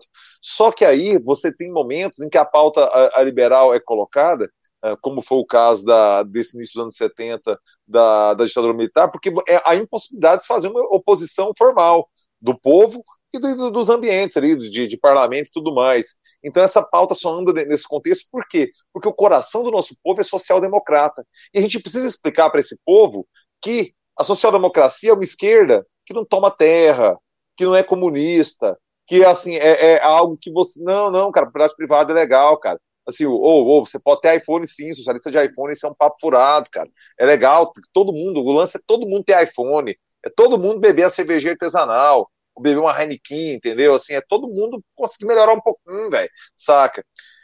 O desafio é explicar isso para o caminhoneiro, que caiu na lorota do MEI, do empreendedor, do querifira, e ele é um fudido, viciado em rebite, uh, com doenças uh, tremendas, que não acompanham o crescimento dos filhos, naturalmente é um pai ausente, e compra um direito do um discurso da direita ultraliberal. Cara, você é um caminhoneiro, velho. Você precisa muito do Estado. Você precisa de uma rodovia redonda. Você precisa de segurança para não ser roubado. Você precisa de postos para dormir, cara, sabe? Que o Estado forneça isso para que você não se vicie em rebite, velho. Você vai dormir com segurança sua carga aqui, num, num, num posto de estrada do Estado. Você não vai pagar diária, você vai dormir ali com segurança para sua carga, tudo. Vai tomar um banho, ter um café da manhã, um café, um pão francês e um, uma, uma, fruta, uma banana, sabe, assim, um, um, uma mexerica. Você vai seguir a estrada, você não precisa viciar em rebite, velho. Você não vai precisar cheirar pó ruim, cheirar pó de vidro para tentar virar à noite, cara, porque vão roubar sua carga. Como que a gente traduz isso para o caminhoneiro, e caminhoneiro é somente um exemplo de várias outras categorias. Eu poderia falar do médico, eu poderia falar do engenheiro, eu poderia. O caminhoneiro foi um exemplo por conta daquela greve dos caminhoneiros que eu cito. Uh, como a gente vai traduzir que isso é ser de esquerda? É a social-democracia. Isso é uma postura de esquerda, cara. É o que você é. quer. É isso. isso e, e, o fato de você usar o, o caminhoneiro é interessante porque ele reflete uh, uma classe média que a classe média rejeita. Uhum. Uhum. Entendeu? Uhum. Perfeito. Ele é, ele é a classe média que essa classe média Zona Sul Carioca, essa classe média bueno, rejeita, acha que é pobre. Entende? É, sabe essa aquela brincadeira que ou classe desunida? A classe média é uma classe desunidíssima, porque tem castas, castas é, pela cor da pele, né? castas uhum. pela função, por exemplo. É, um caminhoneiro que ganha muito mais que um jornalista, por exemplo, ele é discriminado. Entendeu? Um taxista que ganha mais do que um advogado mequetrefe ou funcionário público, ele é discriminado. Então, a classe média não é uma classe é, socioeconômica, ela é uma classe social. Ela está ela tá, ela tá calcada em valores muito subjetivos. Mas deixa eu ah, dar uma atualizando o pessoal aqui, ô, Costa, e vamos falar sobre o Coma Branco. É porque tem duas, duas coisas que eu gostei demais aqui. Primeiro, deixa eu falar aqui sobre o, o Leandro Monteiro. Fala que gosta muito dos trabalhos solo fruciante. Já ouviu? Não, eu, eu acho muita doideira. Eu acho um álbum, Tem um álbum de 2009, chama The Emperor. Eu acho que é isso. O The, The Imperial. The Cara, tem uma música God. Ouça, tá no, tá no, no, no, no, no Spotify. Ouça. Eu, é muito... O trabalho solo dele me ultrapassa. Eu acho que. É legal. Muita doideira, muita doideira. O Walter faz uma confissão importante aqui. É, minha avó morreu depois que o Roberto Carlos ficou de pau mole. Eu vou dizer uma coisa, Walter. Muitas avós, mães e avós morreram, apesar de continuarem em vida após a, a brochada do RC. É, TV Roger. Naquele show clássico do Nirvana no Brasil, que Kurtz cuspiu na câmera e as calças, o Flia deu uma palha e tocou. Verdade. Sim, mas ele faz isso sempre. Ele toca nos shows do, do, do próprio uh, Red Hot, ele toca outras. outras uh, Esse é, é, essa é a edição de 1992 do, do Hollywood Rock, né? E é o melhor Hollywood Rock da história. Assim, é uma Sim. escalação que compete com a de 85 do Rock in Rio. Uh, porque você pegou todo mundo no auge ali. Você teve Al Seven, você uhum. teve o Nirvana, você teve o, o Chili Peppers, to, o Alice in Chains, todo mundo no auge, lançando seus melhores álbuns. Primeiro, boa noite aqui da sua irmã. Ah, beijo, Paola, saudade. Vai cuidar da tua vida, tá, Paola Costa? Tiozão, porra, não vem com essa história, não. Um beijo, querida, é uma alegria. A Paola, a Paola que se fudeu junto comigo aí quando a gente se meteu numa, numa sexta-feira dessa com outro bolsominion, bolsominion oportunista. Mas foi, a gente, é, a gente é colega de sofrimento. Mas aqui, antes de entrar no assunto nosso, o Alex Pires faz uma provocação boa. Ah, ocorreria a mesma coisa se Renato Russo estivesse vivo? Perderia a graça? É, uma, uma é interessante, seria o caso saber se ele se reinventar ou não. É Mas, tão difícil, né, cara? Porque se o Lobão ou o Roger tivessem morrido em 89 ou em 1990, a gente não falaria que viraram que viraram, cara. Então, é muito difícil, cara. Quando a pessoa é uma trajetória abortada precocemente, você imaginar como ela vai envelhecer. Pense isso, cara. Lobão morrendo depois do Vida Bandida, você não falaria que em dado momento da vida, embora hoje tenha ido para oposição, o Lobão faria uma foto ao lado de Jair Bolsonaro. Se o Roger tivesse morrido logo após o lançamento de Nós Vamos Invadir Sua Praia, ou até mesmo do sexo, a gente não falaria que ele até hoje seria um militante bolsonarista. Então é muito mas, difícil, cara. É, mas eu acho que pela, pela profundidade dos trabalhos, por exemplo, em relação ao Cazuza, o, o Renato, o Rússio, é, como eram trabalhos calcados em, em, em, em pesquisas filosóficas, em investigações, pesquisas não, investigações é, é a melhor expressão, filosóficas, pessoais, eu imagino que eles estariam instigados, assim como, por exemplo, Caetano Veloso no Brasil, é instigado pela, pela própria investigação existencial. Né? E conforme você vai mudando de prioridades e, e mudando sua vida, seu corpo, seu pensamento, você vai evoluindo, evoluindo, não sei, vai mudando seu trabalho. Uh, então, imagino que eles fariam isso. Porque o que nós estamos falando sobre o Roberto Carlos, sobre o Red Hot que provocou tudo isso, é porque são, são trabalhos uh, uh, mais do que circunstanciais, mais do que temporais, eles são, são trabalhos físicos, físicos, táteis.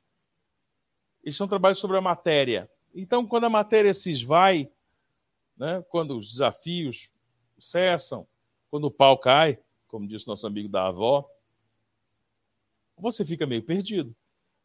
Agora, se você tem uma investigação existencial pessoal, filosófica, as dúvidas persistem e as respostas abrem novas dúvidas.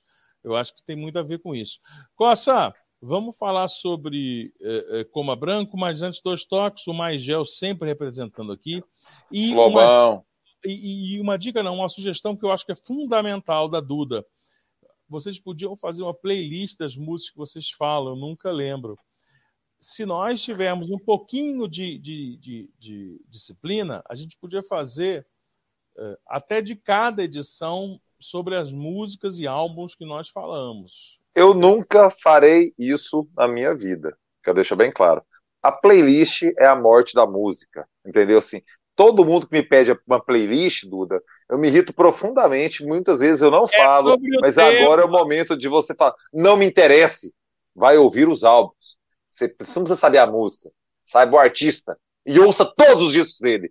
Você tem tempo para isso e hoje não lhe custa mais que R$ 29,90 por mês.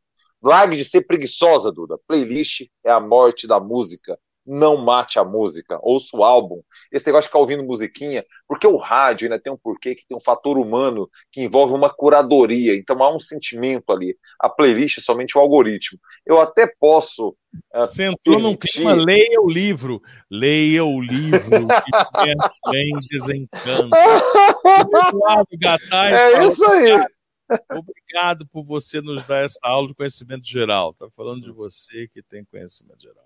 Negócio é seguinte: a Paula Costa quer falar que é melhor rede era o Orkut. Cara, envelhecer é um problema, o Costa. Costa. Ô, Pablo Costa, é, Coma Branco. Coma Branco. Eu acho que é um livro que todos devem ler. Eu não terminei ainda, mas já posso falar que entendi para onde vai a história porque até porque o, as primeiras páginas da história se conectam ao final, então você consegue compreender para onde vai a história. Comecei o último capítulo, falta coisa de 40 páginas, não mais que isso, sabe? Mas eu tenho a impressão que você se perde em um momento crucial do livro. É, a, a prosa vem muito boa, a conversa, o, a, a, as descobertas, as frustrações do garoto é Vila Jaraguá, não é? o... Vila Formosa. Vila Formosa. O garoto da Vila Formosa, o Marcos Dias, se transforma em Mark Days, topando vários tipos de trabalho, em vários tipos de roubada nos Estados Unidos. Mas você perde um momento em que separa realmente os adultos das crianças, entendeu? Que é naquele momento da orgia, no final do capítulo da Sabrina, da Sabrina. Ali você vê que você ainda não está pronto para as grandes estrelas. Você vê que falta a, a crescer. É a cena seguinte, e aqui é spoiler do começo ao fim. Se não quer, saia. Entendeu? Spoiler, não estou aí, não estou preocupado com quem. Ah, não conta, vai, não ouve. Tu tem opção. Não conta, vou contar o, o que eu quiser. o livro tem 200 tantas páginas, vai contar só no máximo uma ou duas. Tem Isso, mas, mas, mas, é um ponto importante. Não é qualquer ponto, é duas páginas, mas é um ponto que tem que ser falado, sabe? Ele está no momento, os dois viajando de astro, ele e a Sabrina, que é a menina que ele está envolvido, ele começa a tocar numa banda lá depois de encarar vários empregos de roubada, tal, não sei o que, ele começa a adquirir algum tipo de destaque no underground. Hã? The Harpoon Shakers é o nome da banda. O nome da banda do agora Mark Days, o Marcos Dias, né? E ele conhece essa Sabrina, cara, num ônibus, em dado momento e tal, não sei o que, e começa um relacionamento com ela. Em dado momento, ela o leva, os dois viajando de aço, para o Morgia. E vem uma prostituta de 1,80m, entendeu? Belíssima, sabe? Para participar deste sexo, desse homenagem, sabe? Eu tinha uma convicção que ela seria uma belíssima travesti, que enrabaria Henrique Dias, Marcos Dias, perdão, e ele teria o melhor orgasmo da vida dele sendo sodomizado por uma travesti, com a Sabrina praticando sexo oral. Essa era a saída de roteiro para você. O que ele fez? O Morgan ali revelou, porque assim, gente, menagem a Troá hoje, a Damares recomenda. É coisa de família. Principalmente homenagem está dando de um homem e duas mulheres. Isso aí, o Eduardo já fez, o Bolsonaro já fez, o Weintraub já fez, a Damares recomenda, já participou também. Então é o seguinte: isso hoje é uma pauta do homem do cidadão de bem. Um homem e duas mulheres. Então ali você vê que falta a ousadia real de um artista para o Morgantini ainda. Por quê? Se ela fosse uma travesti, ali eu, eu perdi o tesão de ler o livro. Aí começa ali e fala, não, o Morgantini não perdeu esse momento, ele perdeu uma chance aqui. Assim, aí vai contar história do Merlin um cara que já esteticamente já não me diz muito também. Aí eu falei assim, não, velho, o que, que, é isso? O Morgan perdeu a chance de ouro. Seria o Blood Sugar Sex Magic do livro dele, o momento. Ele me perde com uma solução reaça, uma solução cidadão de bem. Duas mulheres e um homem ejaculando. Você perdeu. Ali você mostrou a sua inexperiência, sua ingenuidade enquanto autor. Não, cara, eu mostrei meu lado direita, conservador. Eu não admito travesti no meu livro, exatamente. não, cara, eu tinha certeza que seria, velho. Quando a pintou ela de 1,80m, quando você deu esse número, um metro, eu falei assim, agora ele vai meter a bola no ângulo. Ele não vai perder essa. Perdeu chutou para é, fora. Tem umas coisas, eu não sei como é que como é que se chama isso, mas é porque tem um na internet o pessoal que é muito viciado em expressões em inglês, é, sabem, tem um monte de easter egg, né? Que são aquelas coisas escondidas, né? Uh, o nome da dominatrix, essa de 1,80m que você reivindica que seja traveco. Travesti, não, sei, não seja deselegante. E, eu não sei, pois é, eu não sei se eu afirmei que ela era mulher, porque talvez ela seja, só você não tenha compreendido. Mas o nome dela é real. Eu li com atenção. Assim, você... você... pode ter me extrapolado. Se você pesquisar o nome dela, é, é, ela existe. Ela é uma dominatrix que existe. Ah, ela, ela existe, eu não sabia. É o que eu tô falando, tem um monte de easter egg que o pessoal fala, isso aqui é invenção tal, e não é invenção. Né? Por exemplo, você quer ver uma coisa? Em todo, todo o meu relato sobre as gangues, as gangues são todas reais. Ah, aquelas gangues existem. Eu, eu não conheço o suficiente a história de Los Angeles da Califórnia. Pois é. Elas são todas reais. Agora, o que você sentiu falta não é o que está no livro, Cossa. E esse, esse é o poder da literatura, Pablo Cossa. É porque ele desperta instintos que você conscientemente não teria capacidade de despertá-los. O que você sente falta no livro é o que você sente falta da sua vida. É um bem organizado. Leia o livro. Leia o livro, Coma Branco e Universo Leia o livro. E para botar você na linha, para botar você ali calminho, para você dormir pianinho, entendeu? Mas eu gostei dessa história, porque é, faltou um, um, travesti. Talvez no Coma Branco 2 a gente mostre que ele tinha envolvimento com travesti. Ah, não, mas se ele não morrer no final do livro, eu vou ficar triste. Na verdade, eu já sei o final do livro. Qualquer pessoa que começa lendo o livro já sabe o final do livro. Então, assim, na verdade, se você lê o começo do livro, você já sabe o final do livro. Isso é, cara, isso é muito inteligente. Agora eu preciso reconhecer algo que eu não tinha pensado. Porque uhum. vai que você morre na leitura do livro. Você não tem um problema. Ah, morri sem saber o final do livro. Não, você sabe o final do livro. Eu sempre faço isso, sabia? Quando eu pego é. um livro, eu leio, eu leio, as duas últimas páginas, assim, ou pelo menos o último parágrafo. Eu leio, porque eu já sei o final do livro. Se eu morrer, eu conheço duas pessoas que fazem isso, talvez, e agora três com você. Marcelo Morgantini, Eliara Sala e agora Pablo Costa, que tem uma mania nojenta de pegar a primeira e a última frase de um livro. Por que, que um ser humano faz isso, cara? Vai que morre, ué. Você já é. sabe o final do livro. O que me angustia é morrer, cara, nem é o ato de morrer, é não saber quem vai ser campeão brasileiro do campeonato que eu comecei a ver. Morrer. Por isso eu prefiro morrer entre os campeonatos, entendeu? Eu prefiro morrer naquele período que não tem, não tem campeonato rolando. É, morrer depois do Natal. É, Natal é, é um bom período, é um bom período morrer. Janeiro, janeiro é um bom mês para morrer, eu acho. Excelente. É aquele meme, é aquele meme da, de uma senhorinha que fala assim: no dia que eu morrer, tomara que eu morra de manhã. Que imagina eu trabalhar o dia inteiro e morrer à tarde e trabalhar o dia inteiro. Cara, isso é um dilema.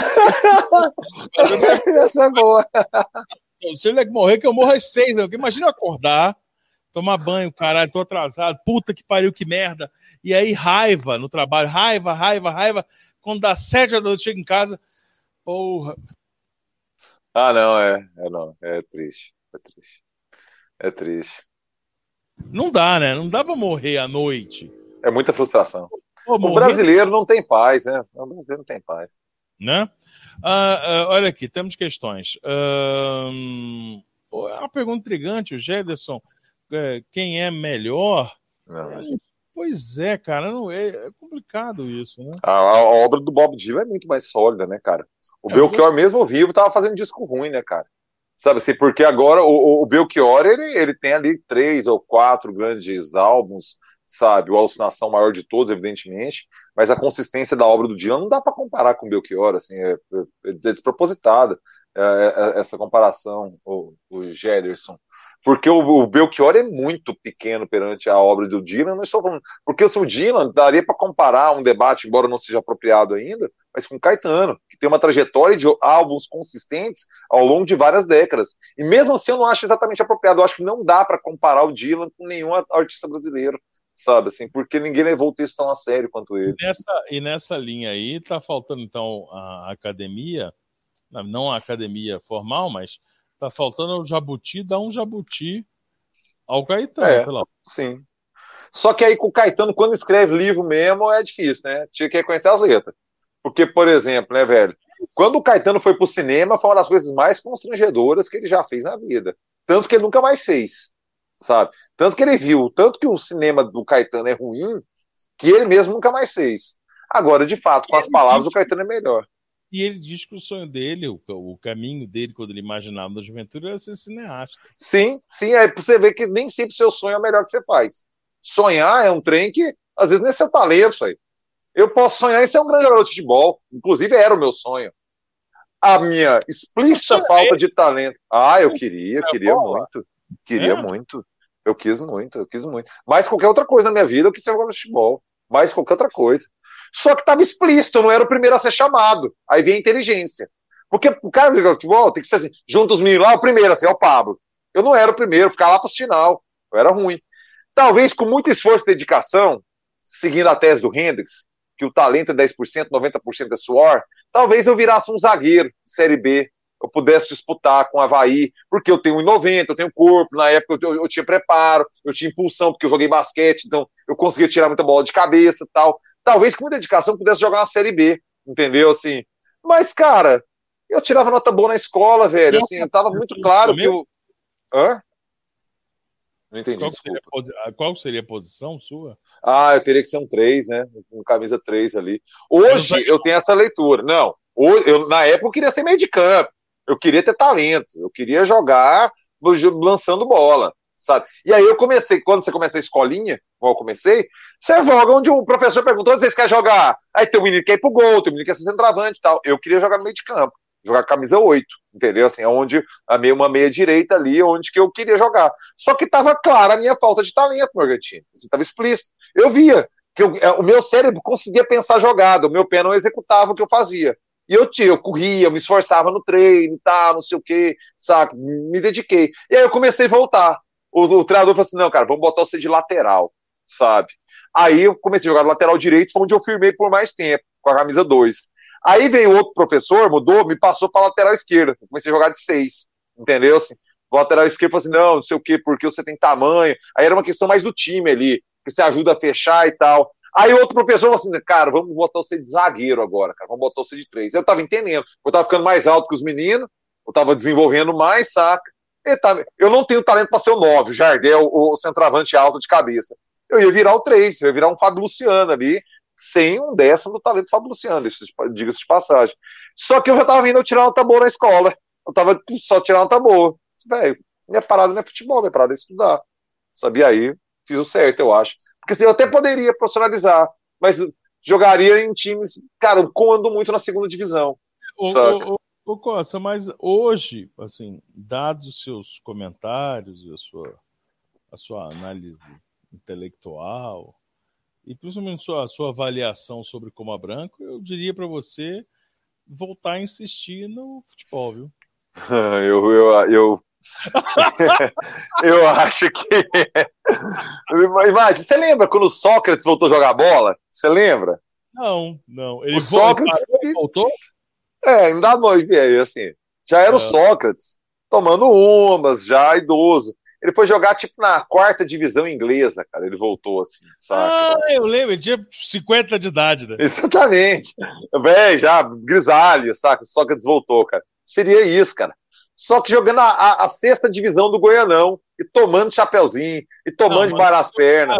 Mas no seu caso aí, você com três meses disciplinado, sem cachaça, sem nenhum outro tipo de. de você, você pega um Iporá fácil.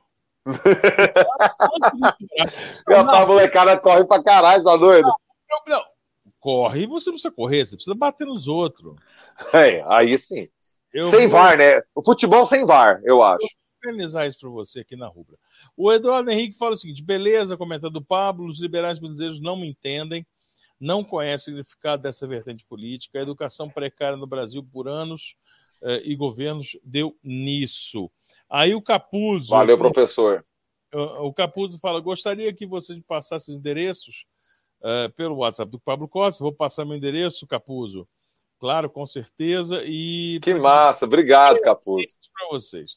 Como tá fechado já, Capuzzo. A gente não tá indo na rádio, viu, Capuzzo? Então assim, a gente não tá indo lá. Então na rádio não adianta, cara. Tem muito tempo que eu não piso interativo. Eu estaria certo se dissesse que o traje rigor era imbecil lá nos anos 80? Sim, eu, eu vou adiantar aqui, Costa. O Lucas, eu, eu acho que sim, é, estaria, mas a ressalva é a seguinte: é porque na época você não tinha, e ninguém tinha, a visão social e política que temos hoje. Então, o erro, ô Lucas, você está certo em avaliar lá atrás, mas o erro é você olhar com os olhos e o pensamento de hoje nos anos 80. Esse é o problema. Porque é isso é. que faz, por exemplo, aquele cancelamento, Costa. Vou cancelar o. o, o, o Monteiro Lobato. Vou Monteiro cancelar. Lobato. Vou cancelar Vila Lobos.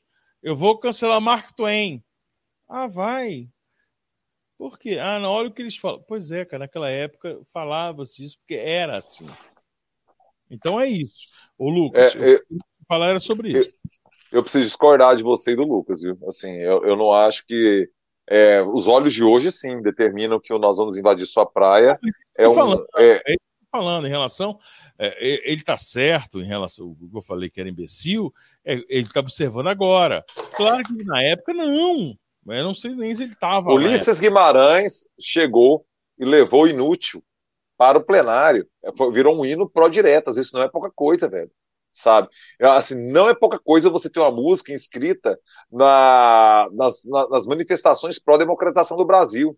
Não é pouca coisa. O que inútil virou pelo doutor Ulisses. Ulisses Guimarães foi lá no, no, no microfone do Congresso Nacional e declamou inútil no momento em que a, a emenda do Dante, do deputado Dante, é, não passa a emendas diretas, né? Um, um deputado mato-grossense, ou sul-mato-grossense, acho que mato-grossense, se eu não me engano. É, então, assim, o, o traje gordo é algo que ninguém tira deles, cara, nesse momento da história. Só que é inacreditável, cara, sério mesmo, assim, eu penso em que momento a chave do Roger virou de tal forma. É óbvio que ele já, hoje, analisando a obra e compreendendo onde o Roger chegou, você vê elementos, você vê dicas de uma visão liberaloide do mundo. Mas até então, era decente. Era uma visão que destoava de uma visão mais esquerda, sim, ele sempre tem uma visão mais à direita, mas uma direita completamente respeitável, sabe? Em que momento ele se transforma em um militante do Aliança pelo Brasil?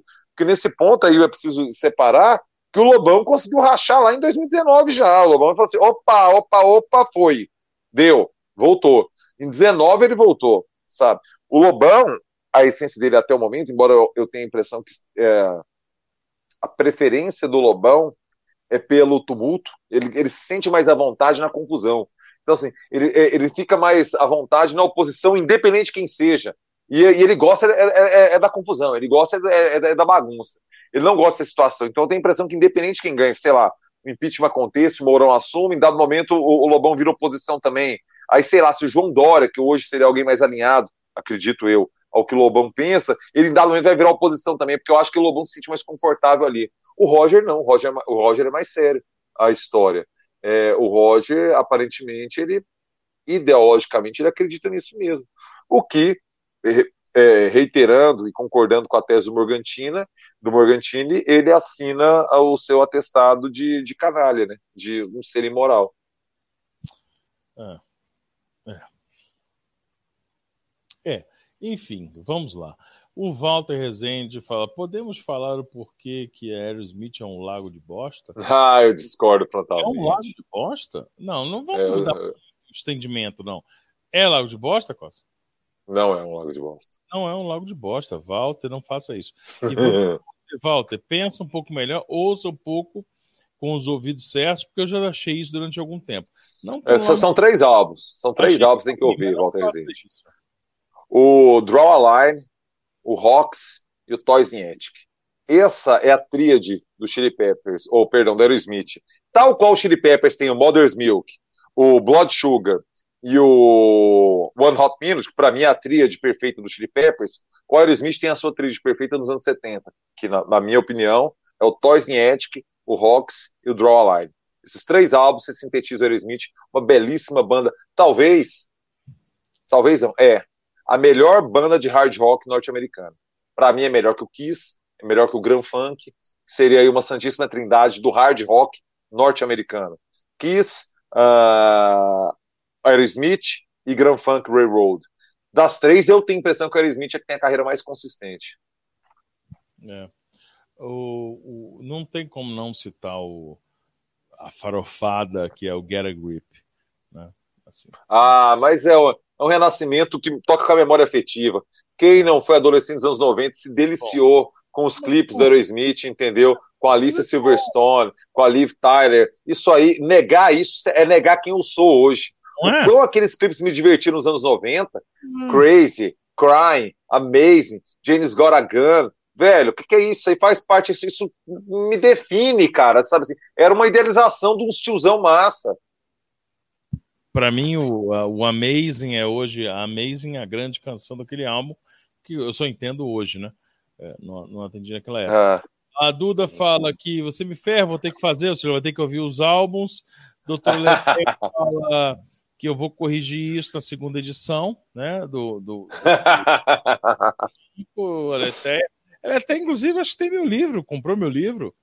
É, não sei se, se teve saco de ler a Eliara, olha o tipo de coisa que você provoca. Olha tipo de... faltou uma travesti, é evidente que faltou uma travesti. Ainda mais uma travesti que consegue conseguisse proporcionar um orgasmo anal em Mark Days. Isso seria algo fantástico, mas faltou maturidade é, é. enquanto é. escritor para Morgantini para isso. É, faltou coisa, ousadia. Tem uma coisa interessante lá, porque na verdade ele se sente, ele está muito doido de, de, de, de, de ácido, né? E ele se sente num reborn, né? Ele se sente renascendo, né? Ela, ele se reencontra com a Sandra e ele se sente renascendo. É um, é um segundo renascimento, porque é preciso entender que ele morre quando ele encontra, quando, quando a Sandra frustra ele. Quando o grande amor da vida dele, da adolescência para a vida adulta, frustra, ele entra, ele vai para São Francisco, ele é morto. E ele só consegue reviver a hora que ele encontra com ela numa viagem de ácido e ele se sente sendo parido pela, pela piranha, pela puta. Né? É, um, é uma leitura muito profunda que vocês não têm capacidade de compreender, porque você, tudo que vocês querem é um, um, uma mulher gostosa com peito grande, um piro grande e um peru duro. E praticando sodomia. É isso. Você, é, a verdade, a verdade é o seguinte: nós não queremos a queda do Bolsonaro, nós não queremos a melhora do dólar, nós não queremos a volta do poder aquisitivo. Tudo que o brasileiro médio quer, isso que Costa falou, é um travestizinho legal para poder fazer gozar. Gente, é isso. A, liter... a, a, tradução literária do Costa sobre o meu livro é a tradução do brasileiro médio. É um travestizinho numa boa. É diálogo e uma mulher com peru. Eu acho uma boa definição do Brasil do sempre de hoje, cara, sabe? Eu acho que o Brasil seria melhor se os caras sonhassem menos com arma e mais com travestis. Ainda bem que é tua, eu não escrevi isso, porque minha mãe leu meu livro, eu não queria que ela lesse uma história. Olha aqui, a, a, a é? Dema, Dema Antônio chateou de você falar de travesti. Não, não, eu não, eu não uso essa palavra traveca, inclusive. A Eliara e o Morgan usam, eu tenho muito cuidado, eu chamo só de uma travesti. Eu sou muito politicamente correto porque eu sou o caráter pejorativo que tem esse termo. Eu não uso isso. Vocês esse... podem observar. Cobrem dos cobráveis. Mas eu discordo. Eu, aí que tá, eu discordo. Eu acho que tem que chamar de traveco. Não, você... eu acho que não. Você... É porque você quer a experiência, mas você quer embalá-la. Você quer embalar toda essa ideia como uma coisa politicamente correta. Você é, Red Hot Chili Peppers na Califórnia. Eu tô muito Chili Peppers na Califórnia. Você abriu a Californication. Você tá, não por acaso, porque você é o Californication. Rebeldia com limites. Você quer assim, oh, que louca. Sim, eu quero todas as drogas e, os, e todos os mas eu quero chegar cedo em casa. Eu tô muito Californication. Chili Peppers, falso Californication. Olha, e quem foi capaz. Comida de... vegana na praia. Eu, yoga vegano. Eu tô yoga vegano. E quem foi capaz de entender isso captou toda a raiz da nossa conversa. a relação entre Californication e, e, e, toda a loucura de travesti, mas da família brasileira. Uh, vamos lá. Que mais que tem aqui? A Daniela Oliveira. Deixa eu ver, tem um negócio aqui. Muito obrigada, meninos. Distração necessária do mundo descrente tudo, abração tal. Meu Edu Aurélio. Oh, a Dani Aurélio, beijo para vocês dois. Valeu, um grande beijo para vocês, queridos. Uh, vamos lá, para fechar aqui, Coça, as participações. Um, a Eliara está aqui falando o que? Peraí, é, correu? Ah, ela falou que Traveco é aceito, sim. É, eu, eu, eu no, no meu mundo LGBTQ lá e mais, é, o pessoal Traveco é pejorativo, eu não sei. Mas é estranho esse negócio, né, Costa? É, eu tive uma, uma experiência, né, é, de conviver é, com, com uma travesti, né, na escola técnica. É, e teve um momento, eu não sei se eu já contei isso aqui na live, porque é um momento muito marcante da minha vida, é, em que ela jogou, ela, ela se inscreveu na Olintec, que era a Olimpíadas Internas dos Jogos lá da Escola Técnica, e ela foi, não foi aceita no time feminino, ela teve que jogar no masculino. E jogava muito vôlei, meu gente, jogava muito vôlei. A menina que infelizmente eu não me recordo o nome. Eu era do saneamento matutino ela do saneamento noturno, então a gente era do mesmo curso, mas não convivia diretamente. Mas você imagina, ela era uma mulher, cabelo amarrado, assim, loira, sabe, de, de cabelo descolorido tal, não sei o quê, e descendo a mão, jogava muito vôlei, levantava as bolas, e era uma mulher jogando no vôlei masculino de homens. Imagina-se Giba, Tandy, Maurício Negrão e uma mulher. Só que jogando, descendo a mão, batendo, jogando, jogando vôlei, saca? E aí gerou uma, um, uma celeuma na escola técnica, porque ela queria usar o banheiro feminino. E surgiu um primeiro protesto lá das mulheres não, não aceitarem ela usar o banheiro feminino. E aí o reitor, cara, o Ítalo, eu nunca me esqueço da atitude grandiosa, generosa que o reitor Ítalo teve. Ele abortou com uma habilidade o debate, porque começou a gerar um debate na escola. Ah, mas calma aí, a menina tem que. Olha, não sei o quê. Começou a gerar. Isso eu estou falando de 1997, Henrique. É, o reitor. Ah, pá, pá, pá, banheiro da reitoria dela. Pode usar aqui. Liberou o banheiro da reitoria da escola. Ele abortou o debate com habilidade, velho. Não, não, não. Pode usar o banheiro da reitoria. Acabou a conversa. A escola acalmou. Você entende o que é um líder? É você ver o problema, que pode ser um problema desse ou pode ser faltar oxigênio em Manaus. O líder, velho, na hora a solução é essa e acalmou. Ele trouxe, jogou água na fervura. Que sei lá o que eu te daria. Poder, poder dar em nada, inclusive, saca? Mas o líder resolveu o problema, acabou com a conversa. Habilidade, Você vê a habilidade, mano. Habilidade. Porra, puta, isso foi foda. Isso é do caralho. Né? Não, tem problema. Ítalo, um, um, beijo pro reitor. Eu nem sei se está vivo, não sei o que está fazendo hoje da vida, nada. Perdi totalmente contato, né? Esse professor Ítalo. Professor Ítalo, reitor do é IFG, né? Não era. Não, na época era escola técnica ainda. Era é escola técnica, né? É, Cefet. É, É, não, aí em 98, quando eu saio, que vira Cefete, né? Ele, ele era o reitor da transição, entendeu? É, ele era o reitor da escola técnica que vira Cefete em 98 quando eu saio, eu formo em 97. E como é que é o nome da.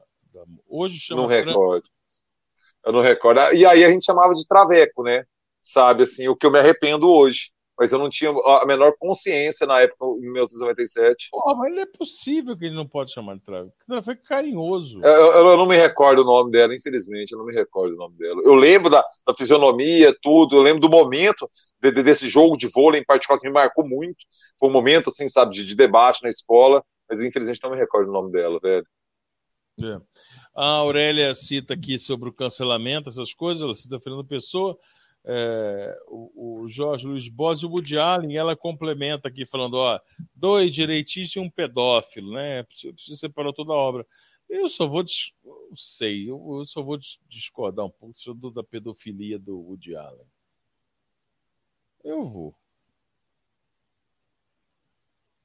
É, é um, é um dos debates mais delicados do século XX, isso aí. Porque, de fato, assim, o, tudo que a justiça colocou, Aurélia, não é nessa linha. Embora existam elementos muito moralmente questionáveis é, de você se relacionar com uma, com uma enteada, mesmo que consensualmente, que eu compreendo. Mas, de fato, ah, velho, é muito delicado. É muito delicado. Sabe? Embora a justiça diga que não, viu, Aurélia? O que a justiça norte-americana fala é que não houve crime.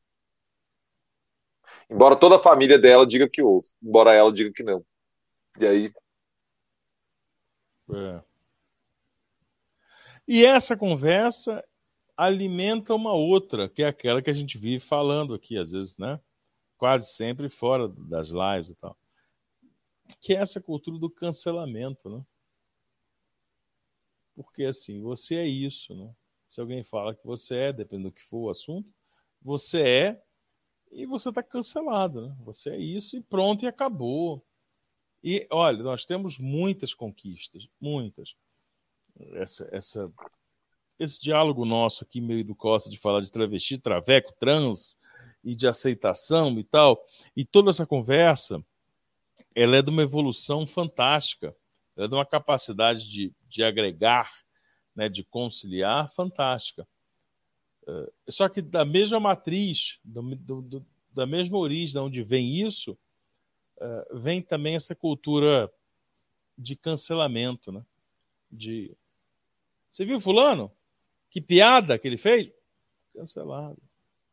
Você viu o que o fulano falou? Cancelado. Muito estranho isso. É... Porque nós temos que nos preocupar é, com o fato de se esse nosso essa nossa bandeira de inclusão, essa nossa bandeira maravilhosa é, de, de, compreensão do outro, é, se ela não, ela fica tão radical que ela nos emburrece quanto os outros radicais do outro lado. É isso que nós temos. Por exemplo, que hora que a nossa, a nossa, que hora que nós, é, que, que é proibido o humor?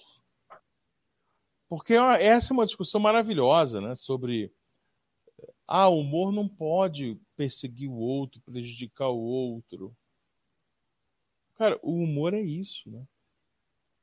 Quer queira, quer não. Escolhe. É, a gente escolhe as coisas que a gente pode rir ou não. Isso não existe. Isso, não faz, isso é uma posição emburrecedora. E ela é emburrecedora porque nós não conseguimos traduzir ainda. Que hora que tem uma piada sobre o gay, para quem tem o Viva, canal Viva e ver o Costinha imitando a bicha. Uma bichinha, a bichinha. A bichinha chegou em tal lugar. Você vai, você vai se tolher de rir. É proibido rir daquilo. Interessante esse debate sobre. Olha, fulano é pedófilo. Fulano é não sei o quê. Sabe por quê, Aurélia? Para eu terminar minha fala, que acho que o Costa tem muita coisa sobre isso, é porque assim dois direitistas e um pedófilo. Você classificou os caras. E assim, pelo que eu entendi, você separa os dois da obra tal. Olha, direitista não é crime em lugar nenhum do mundo. Pedofilia é crime. Entende? Você colocou em, em, três potinhos, em três cestinhos, é, três caras sensacionais do século XX impingindo crimes, impingindo é, um, uma, um teor político muito pesado. Político e, e criminal. Né? É isso. É. De, de, de, deixa me falar uma coisa assim. É... A questão do, do cancelamento. A gente tem que aprender a acolher o vacilão também. O vacilão tem que ser acolhido sabe assim, o vacilão tem que ser acolhido. É, e talvez dar um toque nele, tal. E aí vem a abertura dele à, à sua correção da vacilada. Mas isso não pode ser uma espécie de caça às bruxas, em que o cara tem que reconhecer Jesus para evitar a fogueira, que era uma forma de se queimar mulheres judias, né? A gente sabe que a Inquisição partia disso aí, né? Então as bruxas eram as, as judias que negavam o cristianismo. Isso aí lhes dava a, a, a, autoridade à Igreja Católica de promover essas fogueiras, né? Das mulheres judias, das mulheres não cristãs, que eram compreendidas como bruxas. É, então, assim, o vacilão tem que ser acolhido. E eu acho, aí dando um passo é, é, além do, dos pontos que o, o Morgantini colocou em relação ao humor, é aquilo assim, o limite é a graça. Você acha engraçado isso? E assim, aí você acha engraçado isso? Porque eu, por exemplo, Argentino, é, criança ainda, quando rolava as videocassetadas do Faustão, eu via a minha família rindo da, de tombos, e é um humor que me incomoda. Hoje eu entendo essa clareza, mas é não tinha. Eu não conseguia achar graça do cara na piscina bater o saco na quina, ou, ou, ou, ou ir pular e bater as costas, cara.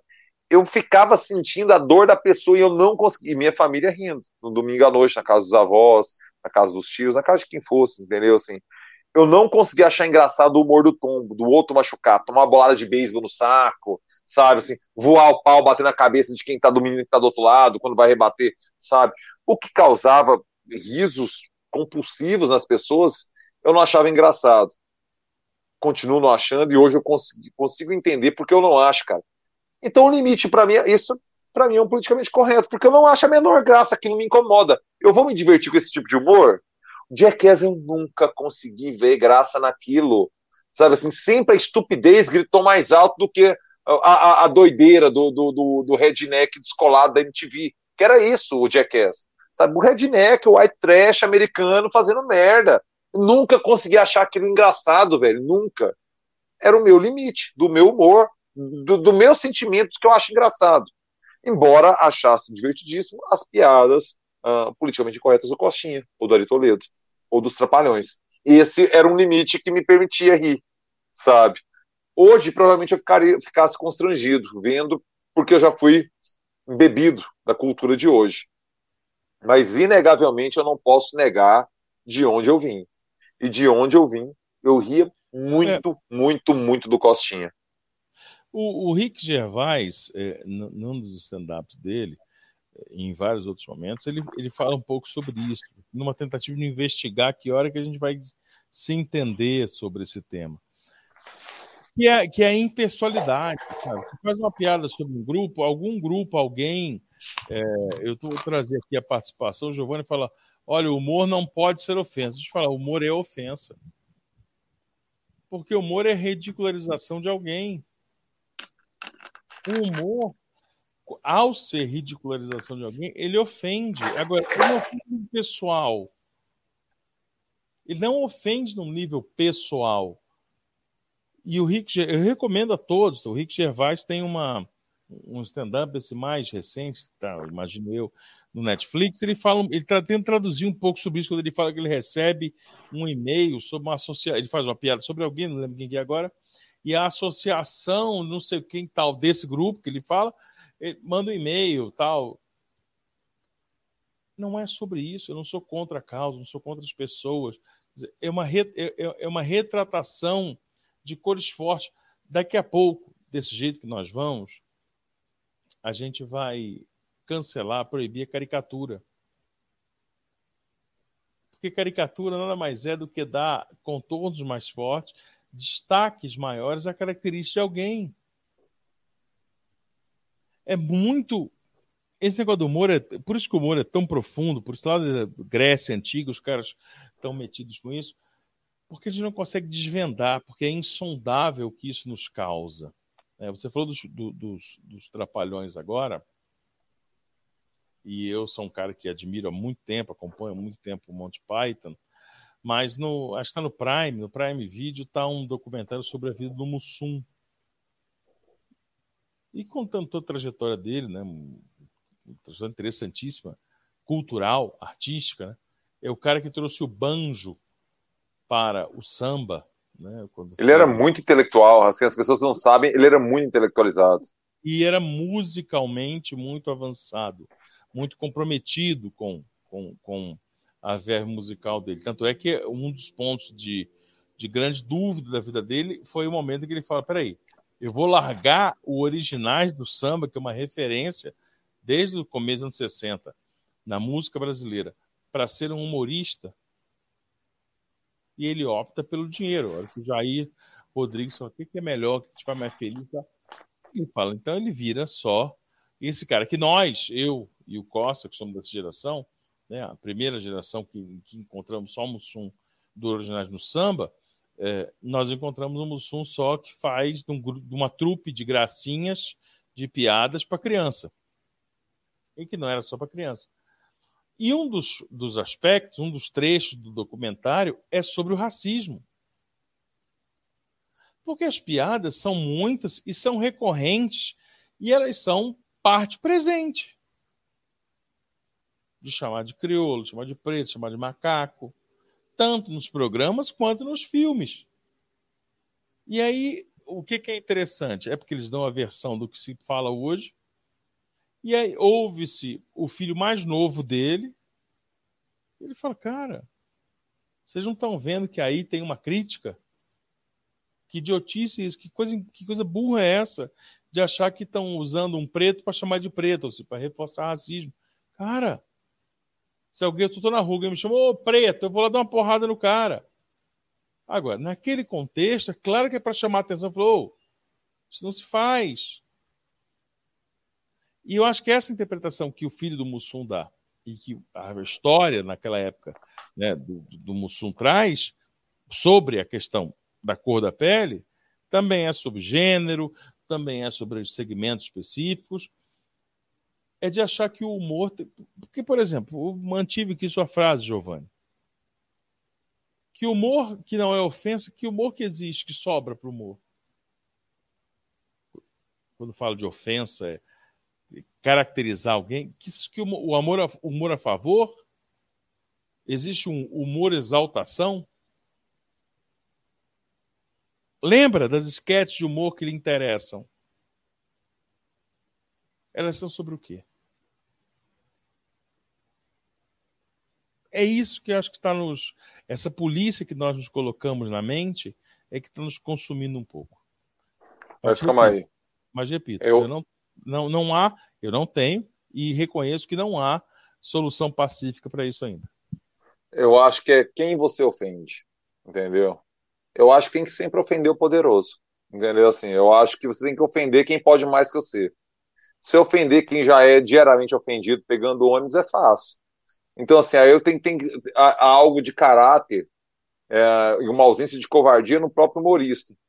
Porque ofender a, a tiazinha nordestina que pega ônibus para limpar apartamento no Leblon, é fácil. A vida já ofende diariamente. Agora, ofender a patricinha do Leblon, que, que recebe essa menina, tal, aí eu, eu vejo virtude de uma coragem, entendeu? Então, assim, é, não pode ser ofensa. Eu acho que tem que pensar bem quem ofende, porque antes era muito fácil ofender o preto, a bicha, é, era fácil ofender. Agora tem que ofender os caras certos. Preto fazendo piada de preto, é, o, o, judeu, no caso americano, né, nós aqui não temos isso, mas é, o, o preto fazendo, faz, o, o, judeu fazendo piada judeu, há uma legitimidade. Eu, e isso que você falou agora é muito interessante, né? Porque você, você reforçar uma coisa de é, sacanear doméstica, igual aquele personagem lá que pegava um trem, eu não vou lembrar, um metrô, não vou lembrar o nome, aquele que era do Zorro Total, cara. Ele botava a dentadura dos dentes podres da pessoa. Mas é isso, né?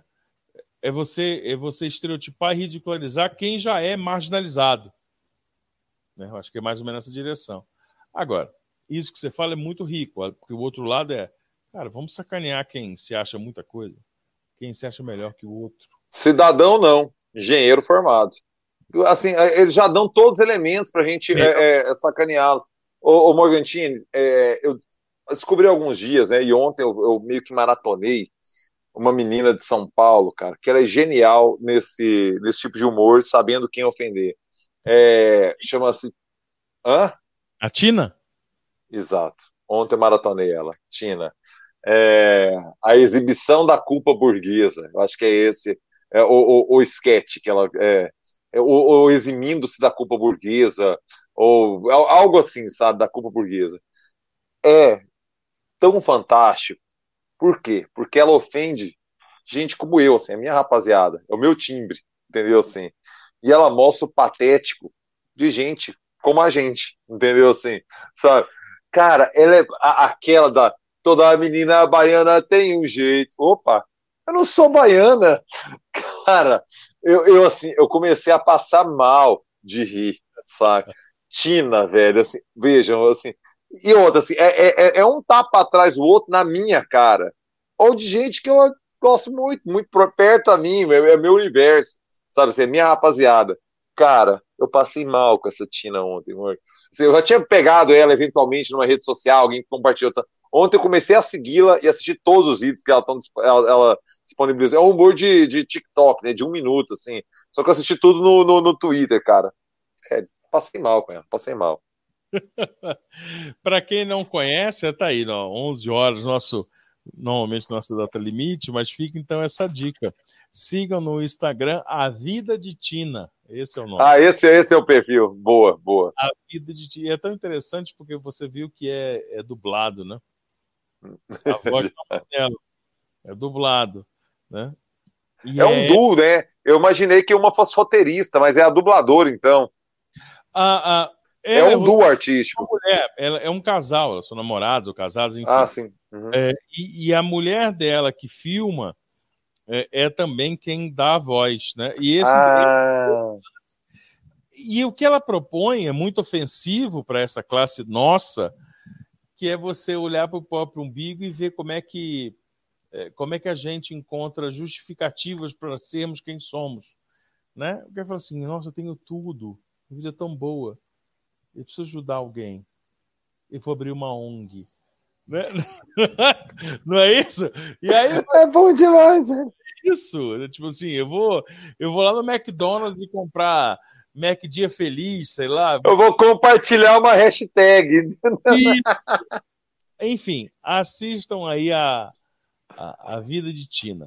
Uh, o Roberto assistiu o, o, o, negócio do Mussum, é bem interessante. É narrado, Coça, assiste depois, é narrado pelo Lázaro Ramos. E tem um que texto bem, bem, interessante. Uh, vamos lá. O Dema, o que está falando aqui? Mas aí são héteros, são travestis, gays, lésbicos, não têm coragem, porque elas descem a porta. Não sei. Uh, vejo o humor no passado sempre como uma forma de ofender as minorias, exercer deficiências, tudo para reafirmar o status. É, o, o Renan, é isso. Sim, não tenha dúvida. Eu acho que. Mas eu acho que sim, você está certo no que está falando. Só que eu não reconheço que lá atrás eles faziam com esse intuito, entendeu? Isso é ver o passado com os olhos de hoje. É, eu acho que o resultado do que eles faziam é esse. Mas ninguém fazia deliberadamente. O Didi, cara, um cearense, um, um típico nordestino. Paraíba, no Rio é Paraíba. No Rio é Paraíba, São Paulo é baiano, que vai para o que eles chamam de Sul, que é Rio ou São Paulo, para dentro da vida, dizer que ele está tentando reafirmar um status, ok, mas não é o status dele, porque ele é um Paraíba, sacaneando um preto e uma bicha. Então, não, né? mas eu entendo essa interpretação. É isso que nós precisamos fazer. É, uhum. É, fazer duas contextualizações. A que você faz hoje da época e a da época da época. Mas vamos ao final. Aqui, retrato de um playboy, era o tipo playboy dos anos 90, era um tapa na realidade. Prefiro o pensamento do carnal. Se a verdade não deveria me ofender, isso é mentira. Uh, eu não conheço o pensamento do carnal, vou até pensar sobre isso. E eu não conheço a história do playboy é retrato de um Playboy, deve ser uma esquete. É, é, é um, um, dos hits do, do primeiro álbum do, do, Gabriel Pensador, né? Retrato de um Playboy. Ah, é uma sim. particularidade Zona Sul, né? Assim, é, é, é um retrato de, de, como você colocou, né? De um contexto do início dos 90 ali, de um surfista Zona Sul, né? Daquele cara que briga na balada, é, tatuado de. Como que chama? Aquele. Tribal, um tribal no braço, entendeu? Assim, surfista. É, é, um, é um recorte, né? Mas é um recorte válido. Me incomoda muito mais Loura Burra, por exemplo. Loura Burra, hoje, quando eu ouço, me incomoda mais que retrato de um Playboy. Loura Burra, eu, eu percebo o que hoje não seria aceito. Eu não sei se. Eu, provavelmente o, o Pensador não, não, gravaria uma música como essa hoje. Assim como o Racionais não, não gravaria Mulheres Vulgares hoje. Também acho uma música hiper ofensiva, mais inclusive do que Loura Burra. Mulheres Vulgares do, do, do Racionais é muito machista. E duvido é. que o Mano Brown gravasse essa música hoje. É isso. Pablo Costa, hora de dar tchau, igual o. Como é que chama aquele negócio? Hora de dar Teletubbies. Tchau. Teletubbies. Teletubbies. Tink Wink, evidentemente. Exatamente. Exatamente. Morgan, foi ótimo, hein, cara. Hoje foi rico o papo, hein, cara. Vocês aí curtiram, hein? E não deram nem um mísero real. Então já saibam que semana que vem, na próxima, provavelmente aqui na repróxima, aqui no canal do Morgan teremos o super chat esperto para compensar esse tanto de opinião boa que a gente deu hoje. Tem que ser dobrado semana que vem. Não, semana que vem vai, semana que vem vem vai ter, mas semana que vem no seu canal já está garantido, pessoal. Pode deixar aí a contribuição daquele rico dinheirinho, né? Ó. Olha o tanto de opinião que foi dada aí. Deixa eu mandar um enorme abraço a todos que participaram, que mandaram mensagens a galera que, que mandou as ideias, né, que suscitaram o debate. E deixa eu falar uma última coisa.